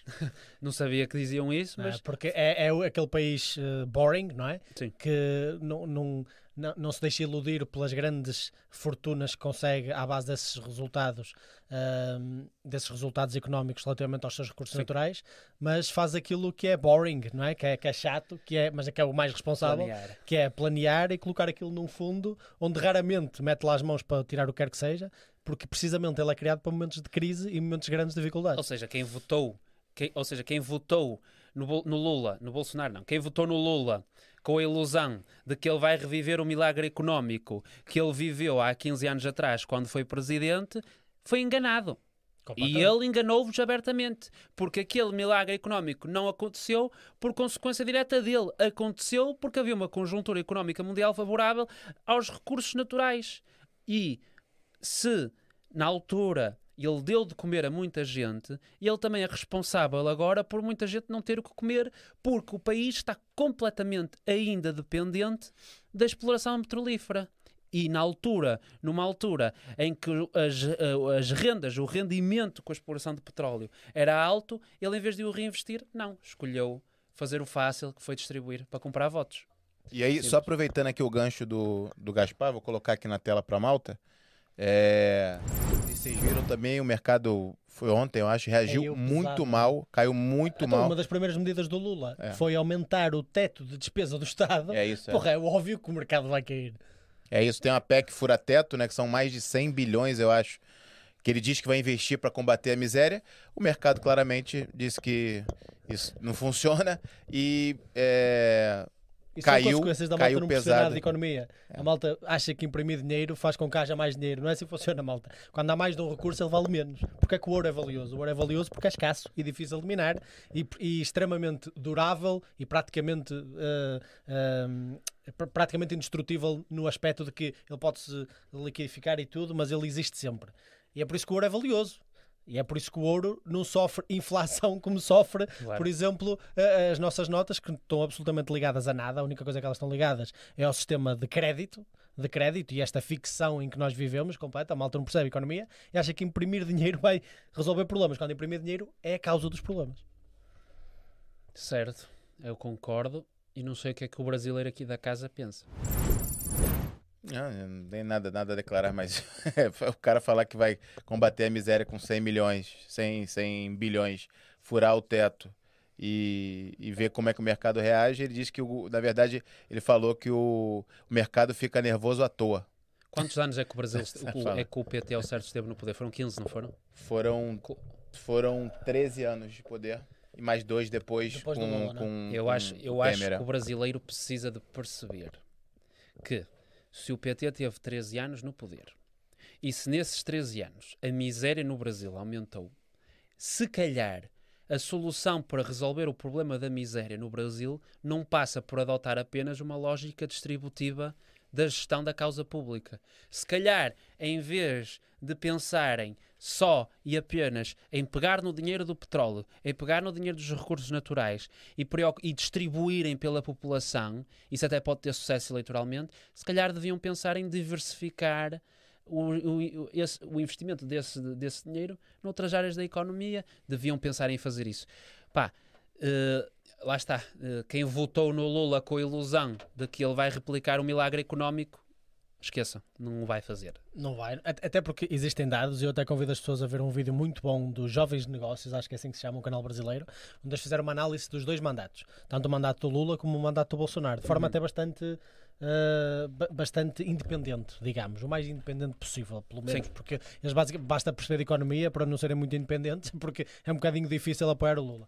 Ah, no entanto, no entanto, eles fizeram essa análise e eles demonstraram exatamente o que tu acabaste de dizer, que é eles sofreram uma conjuntura muito favorável na altura das commodities e o Lula, na verdade, comparado com outros países que também sofreram eh, e beneficiaram desse sistema, Claro. na verdade não subiu Não- assim tanto. Comparado foi. com eles, até subiu menos. Por isso, alguma coisa o Lula fez foi não aproveitar, é esse mesmo, é esse mesmo canal, Jovem Negócios. Se alguma coisa o Lula fez foi abrandar o Brasil relativamente àquilo que tinha sido realmente o boom que eles podiam ter aproveitado ainda mais. Por isso, o milagre económico. Qual é o vídeo? Qual é o ele, vídeo? ele abrandou, nem sequer o. Opá, não sei, eles eles Análise dos vídeos. planos de governo? Não. Ah, eh, pá, não sei, anda mais para baixo, anda mais para baixo, anda mais para baixo. Ah, já foi há mais tempo. Não, não foi assim há tanto tempo, porque as eleições foram há pouco tempo. Mas pesquisa em cima, tipo governo Lula ou qualquer coisa assim do género. Pode ter sido, pode, pode ser esse aqui também, ó. Bolsonaro versus Lula, não, isso foi antes, foi antes desse, que eu lembro-me de ver esse. É. Foi antes desse. Ah, Pronto, vou passar o canal para Malta. É, mas passa. Olha, está aqui, ó, mandou bem, PT mandou bem, ó, como realmente foi o governo de Lula. Este aqui, ó. Ah, boa. Tem 2.5 milhões de views. Ele faz exatamente a mesma coisa para o Bolsonaro também. Ele apresenta os dados todos, fala aí. E efetivamente o todo- todos os indicadores melhoraram. Todos. Absolutamente todos melhoraram. Porque efetivamente houve esse dos milagre países da. América Latina, né? Só que ele depois faz a análise que é mal ele sai do governo e entra a Dilma, de repente as commodities baixam e o país entra na miséria. Porquê? Porque estava muito relacionado de forma muito direta a esse preço das commodities. E de forma quase, eh, Claro. eh, quase hum, exclusiva, não é? E a, e a- a conversa também vai ter ao que nós falámos no último podcast, que é o Lula vai ser um daqueles líderes de esquerda, e é um, da- um dos líderes de esquerda, como acontece noutros países, que percebeu e vai ter, ou se não percebeu, vai ser forçado a perceber que o capitalismo é realmente o melhor sistema para um país e para um país como o Brasil e vai perceber que ele também, por muito que se diga revolucionário, vai ter de obedecer pelas leis do mercado e vai ter de obedecer e vai precisar do mercado. E agora não sei, não sei, eh, não sei o, o que vai acontecer em concreto. Sei que não vai acontecer um milagre económico novamente, como muita gente pensa não. que vai.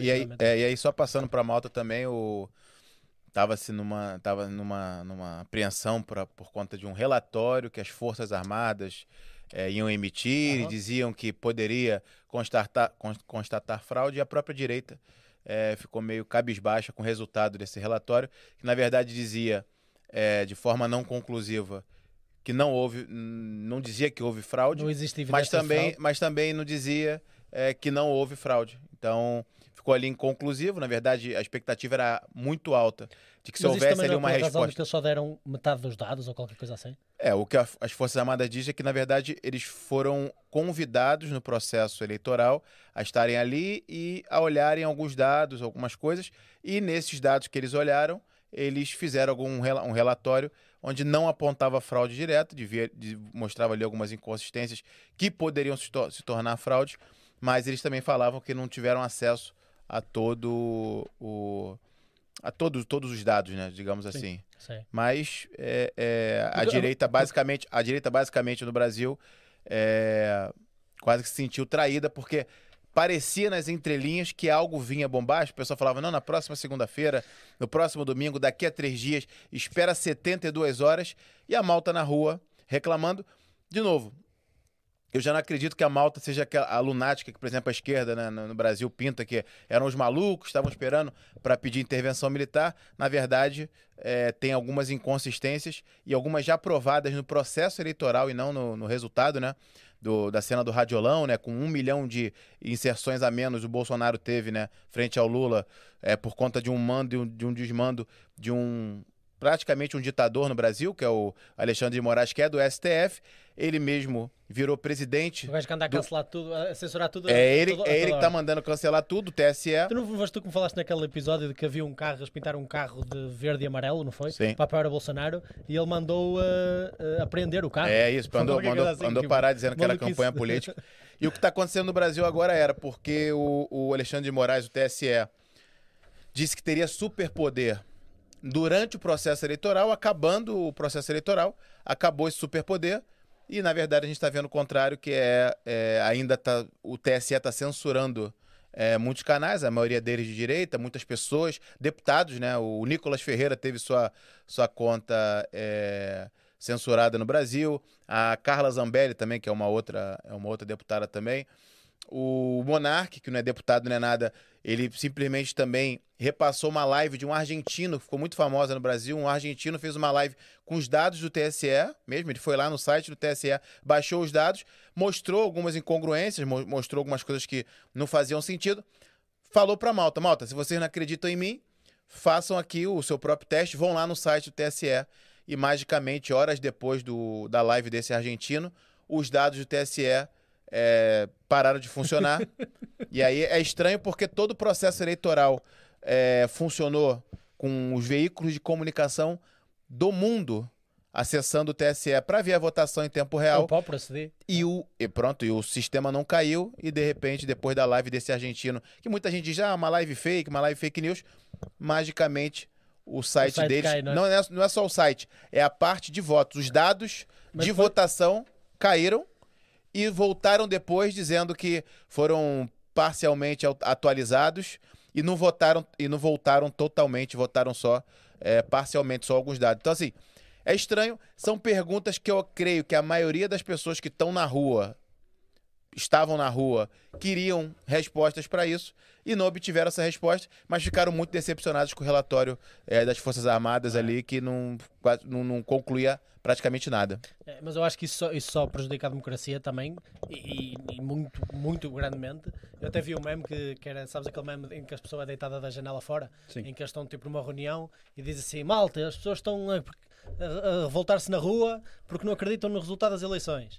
E um sugere, porra, bora deitar o site dos resultados das eleições abaixo. Assim, pronto, ninguém vê. E o outro diz, não, bora censurar quem está a dizer isso. E o outro diz, porra, bora, bora, bora provar que eles estão errados.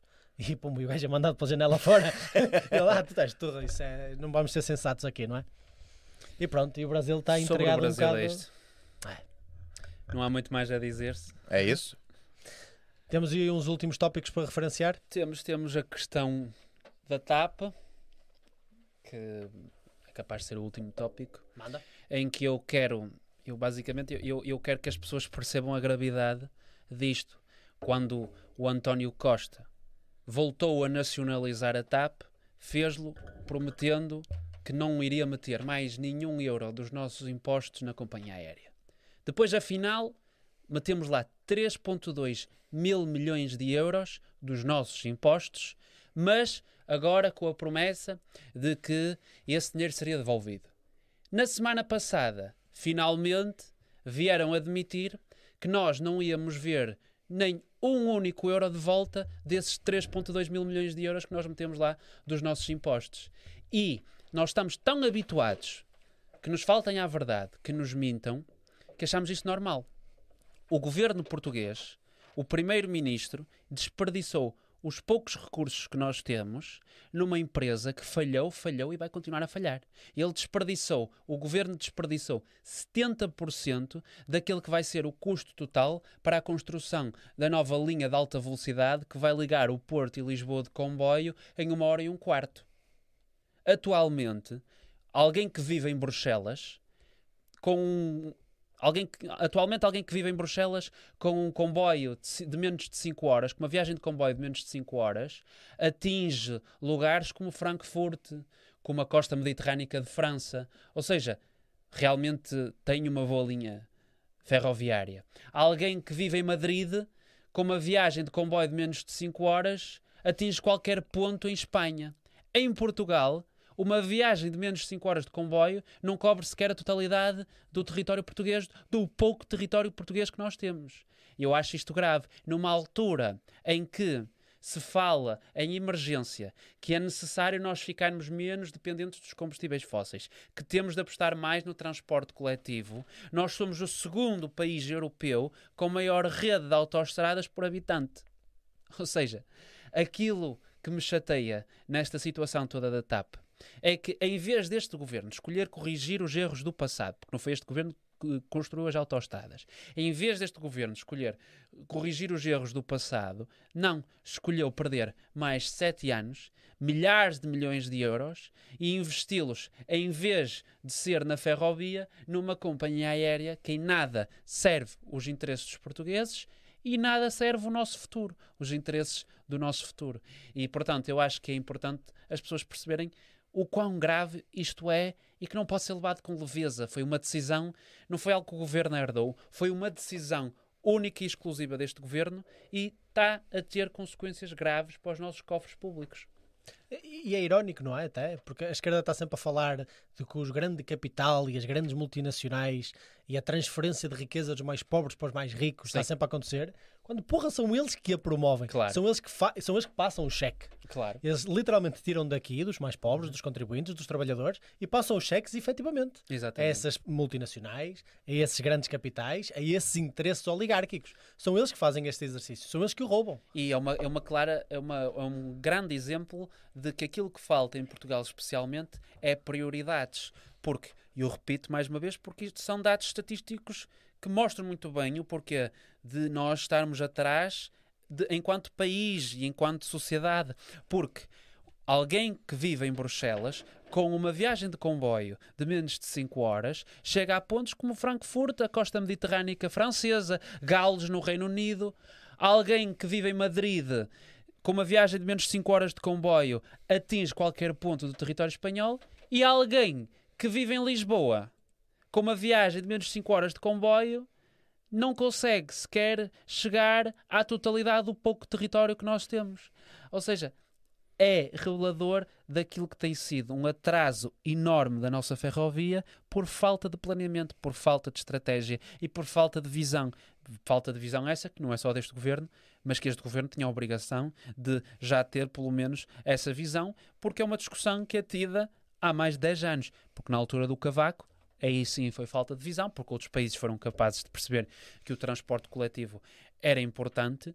eh, auto, a maioria das autoestradas que nós temos vem do tempo do Cavaco, e se hoje somos o segundo país europeu com, mai, com maior número de autoestradas e com maior extensão de autoestradas uh, por habitante, é por causa Ao menos dessa são baratas, falta. não é? Ao menos são São autostradas baratas, baratas, sim. não é? Nem temos que pagar portagens para Não, elas, não, nem nem scouts, nem nada. um gajo faz Amarante Porto, que são tipo 50 km, paga 5 euros ou, ou mais. Tipo, eu faço Amarante Braga e pagas 6. Se eu fizer Amarante Ponte Lima, pago 11 euros. 11 euros. É 1 euro por, a cada 10 km. É absurdo.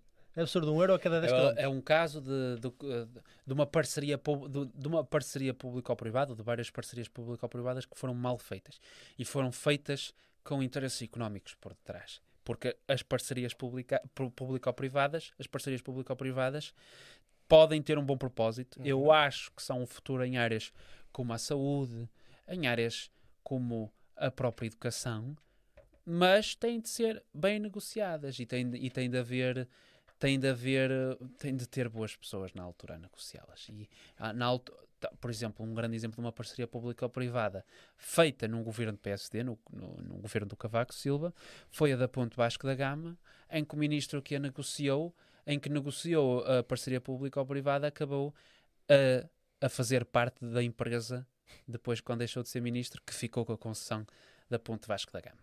Ou seja é flagrante, foi, é flagrante. E, a- e as parcerias público-privadas de autoestradas, se alguém realmente tem coragem, se realmente alguém diz, que- se, se- se realmente alguém quer mudar o país e, e quer provar que será um primeiro-ministro de coragem, seria trazer o grande debate que é preciso ter de renegociação das parcerias público-privadas das autoestradas e outras, mas nas autoestradas principalmente, que é preciso haver essa, renegoci- essa renegociação porque o Estado português perde milhares de milhões de euros. Milhares de milhões de euros com esses negócios ruinosos que foram feitos. E, e não havia necessidade nenhuma. Até porque eles poderiam usar o poder mais. É sempre essa a desculpa, não, é? não, vamos usar o poder coletivo do Estado e o maior poder negocial, não é? que qualquer cidadezinha não teria Sim. esse poder, para criar um- uma melhor negociação e mais vantagens. Mas na verdade é o contrário, eles usam esse poder para meter as pessoas certas lá, tipo, Sim. tipo Tiago Cunhas da vida e coisas do género. é? E é esse o tema, é esse o tema final que eu tinha. Oh, Partido Subsidialista, ao tempo que ele não vinha aqui ao canal, meu. Ora, quem se mete com o PS leva, diz ele. Ah, está aí o macaco socialista. Como assim? Que disse umas cenas interessantes, mas Jotinha do PS é uma ervinha daninha ainda em crescimento. Então, e o desmamamento, e o desmamamento das termoelétricas? Desmantelamento. Desmantelamento. Porra, estou a ler de lado, mal. Peço desculpa, peço desculpa. Desmamamento. Já falámos disso aqui. Também já falámos. Até, até porque as termoelétricas foram desmanteladas, muitas delas, por exemplo, ali em, eh, em Sines, não é? E depois fomos comprar. Ela era bastante. Ela era bastante eficiente. Sim. As nossas termoelétricas eram bastante eficientes comparado com o resto da Europa. Ah, era uma das coisas que nós éramos muito bons a fazer, era torná-las eficientes. E nós desmantelámos-las, encerrámos-las, dissemos que somos incríveis e dissemos que vamos cumprir a agenda de 2050, até, até antes do tempo, não é? Porque é óbvio que nós. tipo, é fácil, as pessoas pagam e pronto. E, e sofrem as consequências. E depois vamos comprar energia que ainda é necessária à Espanha em ah, centrais termoelétricas que são muito menos ineficientes que a nossa. Ou seja, a tentar salvar o clima piorámo-lo. Que é, o que é irónico. e é- mas pronto, o que importa são os aparências. Não? O que importa é que saia a notícia a dizer que a central termoelétrica fechou. E só respondendo também o Rafael ali, perguntou hoje três horas como ontem? Não, não, hoje não. Hoje a ideia era para ser uma horinha, mas a gente já se estendeu já, se estendeu, hein? Já, Já já, estamos já encaminhando já para fe... encerrar. Já vamos encaminhando para fechar já aí. O... Alguma coisa relativamente a este assunto, o último? É, o Conde Drácula já faz dois comentários aí. Com as infraestruturas que já temos, era só eletrificar a linha Beja-Lisboa e modernizar o aeroporto de Beja, saía mais barato. Ele diz: Eu, quando vou a Munique, o aeroporto fica a 50 quilômetros da cidade e vou de comboio porque não se faz o mesmo cá a partir de Beja. Onde fica Beja? Beja é mesmo no, no meio do Alentejo. Ah, Tu tá. tens, o, imagina, de Lisboa para baixo, o meio daquilo é Beja. Estás a ver? Ali, de Lisboa para baixo, vês o ponto médio daquela zona, ali é Beja.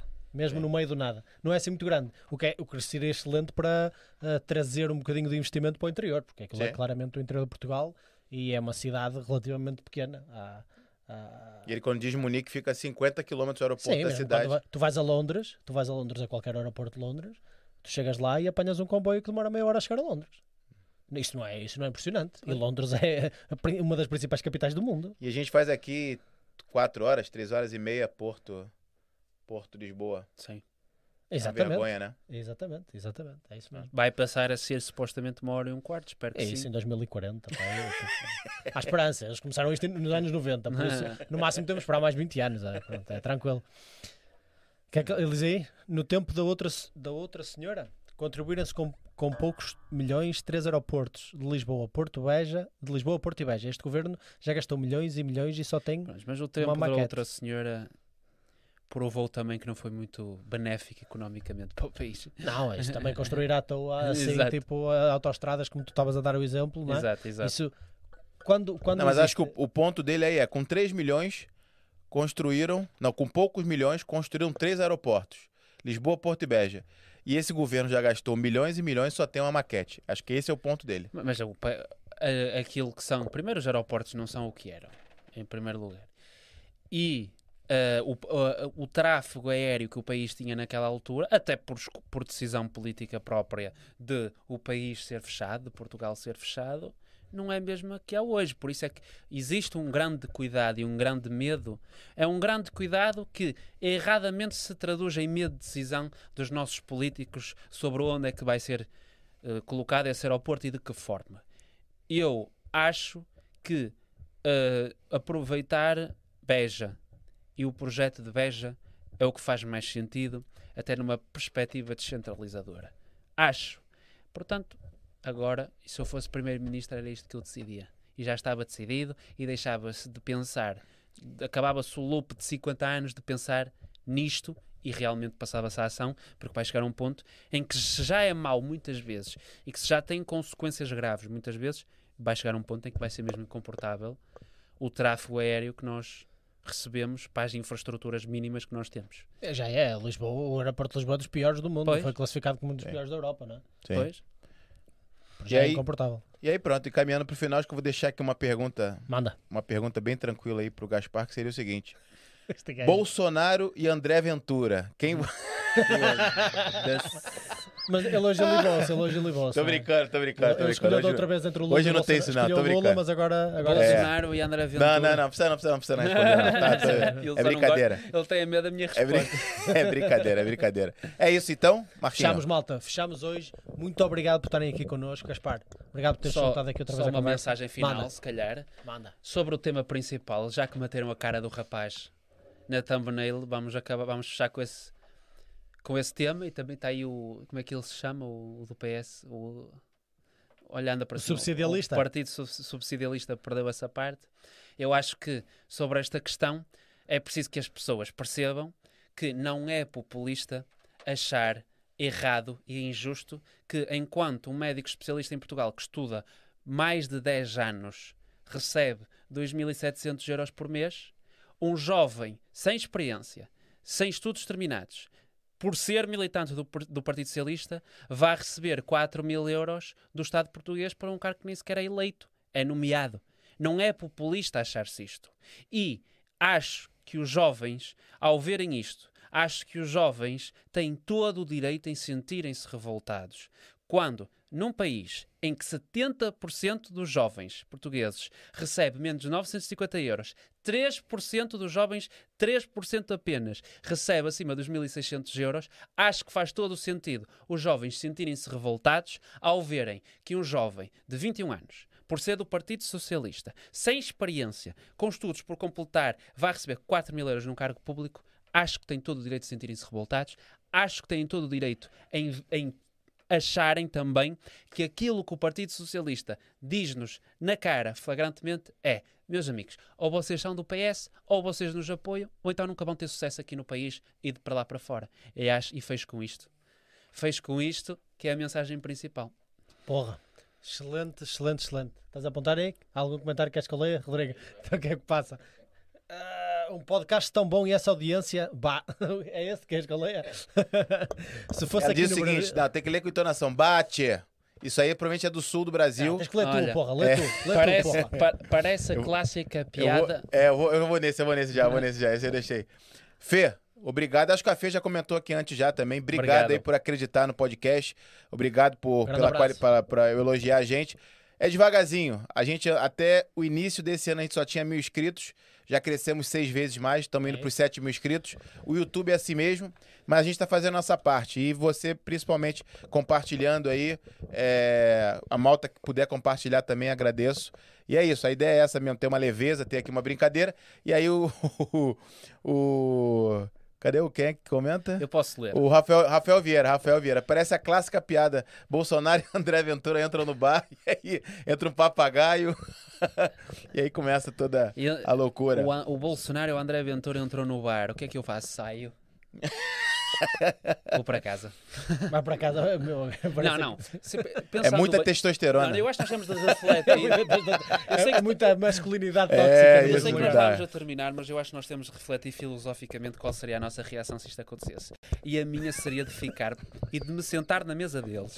O Marquinhos, Porque deixa eu falar só um seria- negócio. Ele gosta, Marquinhos. Ele gosta, Ele, ele gosta, gosta, ele tá entendendo? ele gosta. Ele, Não. fe- ele sempre fala que não, Eu mas já- ele gosta. Não já vou disse. falar do Brasil, não vou falar do Chega. Ele gosta. Eu já, ele disse, gosta. eu, já, eu já disse que seria hilaria. Eu, eu acho que é bom entretenimento sempre. Eu acho que é mau para os países, né? Mas seria hilariante ver uma conversa Bolsonaro e André Ventura. Aliás, podemos tirar o André Ventura da equação que ele esforça-se demasiado. O Bolsonaro seria hilariante ter uma conversa com ele. Porque o homem, pá, para mim, é difícil acreditar muitas vezes que ele não está a fazer de propósito para ter piada. Pá, agora, mau governante, bom comediante. É assim que funciona. Mau governante, mau comediante. É isso. Agradecer João Oliveira também, que comentou lá no início, comentou agora também. 50 anos é muito tempo. Já se devia ter tomado uma decisão, acho que falava, de algum, quando a gente falava dos aeroportos, ali, da- das cenas ali da, das é termoelétricas. 50 anos. Eu disse 20, mas fa- faz mais, bem mais É, que 20. pronto. Agradeço, Fê, obrigado. Cristiana Batista, esse mês vai se comemorar o que abril iniciou e só novembro deu. Obrigada pelo vosso serviço à democracia. Este mês vai se comemorar o que abril iniciou e só novembro deu. Não, Ah, mas ela é- ela é está a fazer referência ao que 25 de novembro. Isso. Ela Está a fazer referência ao 25 de É que, novembro. aqui em Ah. Portugal Ah, atribui-se- atri- em Portugal atribui-se só a democracia e a nossa estabilidade democrática ao 25 de Abril, que foi tremendamente importante por, por, por- para pôr fim ao regime. O 25 de Abril foi tremendamente importante por, por- para pôr fim à ditadura. Mas a consolidação daquilo que é a nossa estabilidade democrática não veio só com esse dia. Houve um período em que nós sim tivemos em risco deste país cair num Noutra. regime autocrático comunista. Exatamente. E não aconteceu. Não aconteceu por causa do 25 de novembro, por causa da coragem de muitos militares, mais uma vez, em dizerem não. Quem tem de decidir que regime governa Portugal, quem tem de decidir como é que se governa Portugal, É o é, o povo. povo português. Não é um comitê central de um partido comunista, não é um tolo, não é um senhor que se acha muito inteligente, que pensa que é professor e que, pronto, sou o gajo que vai governar o país. Não. A, a- a democracia tem de ser decidida na urna, não é no Comitê Central, nem pelo um Salazar. E foi isso que o 25 de Abril nos deu. Boa. É uma mensagem muito importante que tem de ser passada e que não é, Obrigado, infelizmente, que é isso que eu acho. Eu acho que o 25 de Novembro devia ser comemorado da mesma forma como se comemora o 25 de Abril em Portugal. Porque, para mim, teve a mesma importância e foi essencial para que hoje eu possa estar aqui a dizer o que penso, tu possas estar aqui a dizer o que pensas e no Parlamento outros partidos e outras pessoas possam fazer isto. Porque se hoje Portugal não está entregue ao comitê do Partido Comunista e nem está entregue nas mãos de um ditador zeco qualquer de extrema-direita, é por causa desse processo todo que começou a 25 de Abril e acabou a 25 de Novembro. Exatamente. Ponto. E em Portugal é importante eu dizer isto. Eu não estou a dizer isto por dizer. É importante eu dizer isto porque há muita gente que pensa e que desvaloriza esta data e que pensa que A maior referir parte da esta... malta nem sabe disso. Exatamente. Mas pa- para a gente que sabe, há muita gente que faz o exercício cínico de defender que quem defende o 25 de novembro está a desvalorizar aquilo que aconteceu a 25 de abril. Não está a acontecer isso. Não é isso que está a acontecer. Pode haver quem ache isso, mas a grande maioria das pessoas, eu que o faço, digo, o 25 de novembro teve a mesma importância para o 25 de Abril. O 25 de Abril foi essencial para pôr fim ao fascismo em Portugal e o 25 de Novembro consolidou a democracia liberal que nós temos hoje, que tem os seus problemas, tem as suas dificuldades, mas que é a melhor coisa que nos podia ter acontecido. Ponto. E Boa. ainda bem que a Cristiana Batista falou. Obrigado por trazer esse ponto, É, Cristiano. e, aí- e ela diz o seguinte: concordo contigo, Gaspar, a 200%. Caramba. Obrigado, Cristiana. Muitíssimo obrigado. O, É como, a, é como a inflação na, na Turquia. É 200%. a, Fê, a Fê diz o seguinte: Bolsonaro é nosso símbolo de liberdade aqui no Brasil. O João Oliveira diz: Gaspar, tu não tinhas pedalada para um dos dois. eu nem sei o que significa pedalada, mas consigo Mas eu acho que imaginar. isso tu concordas também.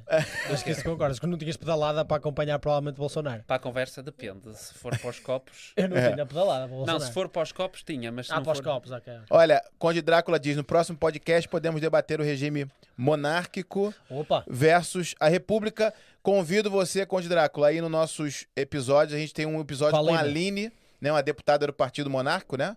aham. E, e foi bem legal, não teve esse versus aí. E vamos Mas- falar outra vez disto, malta. É. Preparem-se porque nós temos uma coisa no bolso e está aí para É verdade, sair. que verdade, nós boa. vamos debater os méritos e desméritos da democracia, Isso. muito com ênfase. Eu não vou entrar em muitos detalhes, porque quero depois eh, criar É. surpresa. Mas nós vamos exatamente falar sobre isto com Drácula. Por isso, fica ligado. Fica ligado Isto vai acontecer, ok? em breve, em breve.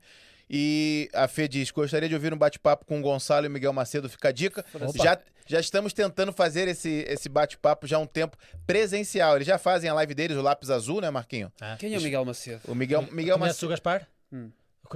O Gaspar Gonçalo Souza. Conhece, não é? Gonçalo ele conhece. Conhece o Miguel Gonçalo? também é um, é um youtuber. É um youtuber. Ah, já sei quem é. É isso, é pronto. E a gente também tá tentando trazer ele aqui. Essa seria a surpresa, conseguir trazer os dois para fazer um podcast aqui presencial, uma, uma- mesa redonda, né, para conversar. É, Aí começam vários comentários. Vilaça, Vilaça diz: Gaspar, siga Picoito. O que é que isso quer dizer? É um, é um tasco em Rio Mau. Ah, ok. ok. Cristiano Batista diz: desculpem tasqueiro, algo. Desculpem algo há pouco tempo, fazem este tipo de podcast todas as semanas. Obrigado, sim. A gente tá fazendo toda semana. Às vezes a gente conversa um pouco mais sobre a história, sobre a vida do convidado, como a gente já fez com o Gaspar um tempo atrás. Também temos um episódio aí falando do início do Gaspar na política e tudo mais. E agora com o Gaspar a gente está comentando aqui alguns assuntos pertinentes do momento. Mas temos também a nossa nosso podcast. Inclusive ontem foi com o Rafael Vieira, podcast universitário, falamos Isso, sobre as exatamente. universidades portuguesas. Também malta quiser assistir aí. E o Conde Drácula diz aguardo. E fecha aí, boa noite. Boa noite, Conde Drácula. Obrigado aí pela audiência de vocês, malta. E antes da- Muitíssimo antes- obrigado. Antes, antes E, de acabar, Gaspar, vai. Antes de acabar, tenho a mensagem final para a malta. porque- Mensagem final número 2. Não, não, não. Prepara para o corte. Escapou-me. Por acaso, esca- Tô por acaso. Manda. Escapou mesmo que tinha a ver com a questão do Mundial. É importante porque é uma obrigação. Portugal tem vai ter uma obrigação muito grande. Quando for realizado aqui o Mundial em 2030, Portugal, Espanha e pelos vistos Ucrânia também se vai juntar, mas Portugal vai ter uma obrigação.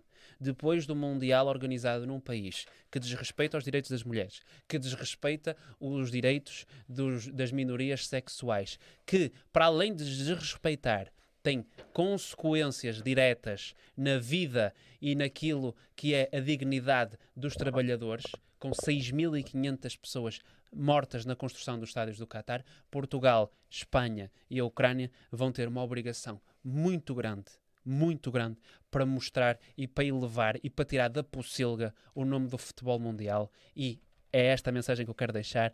Vamos ter um trabalho muito grande de mostrar que um país como o nosso, que tem os seus problemas, tem as suas dificuldades, mas é um país que tem a mão aberta a todas as pessoas, às mulheres, às minorias sexuais, aos imigrantes e vai tê-lo sempre. E vamos, temos de servir como exemplo para o mundo, pá. E estou a contar que façam isso. Isto aqui não há mensagem mais patriótica. E é isto, pá. Podemos, podemos fechar. E como é que era a minha... Eu esqueço-me da puta da minha frase.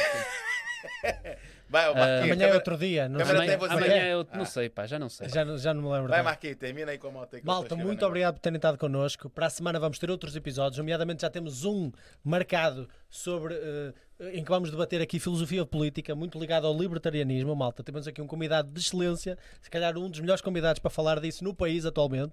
Por isso não podem perder. Vocês acompanhem-nos no Instagram que vamos lá indicar quem é esse convidado e quando é que vai acontecer. Em princípio vai ser na sexta-feira, ok, malta?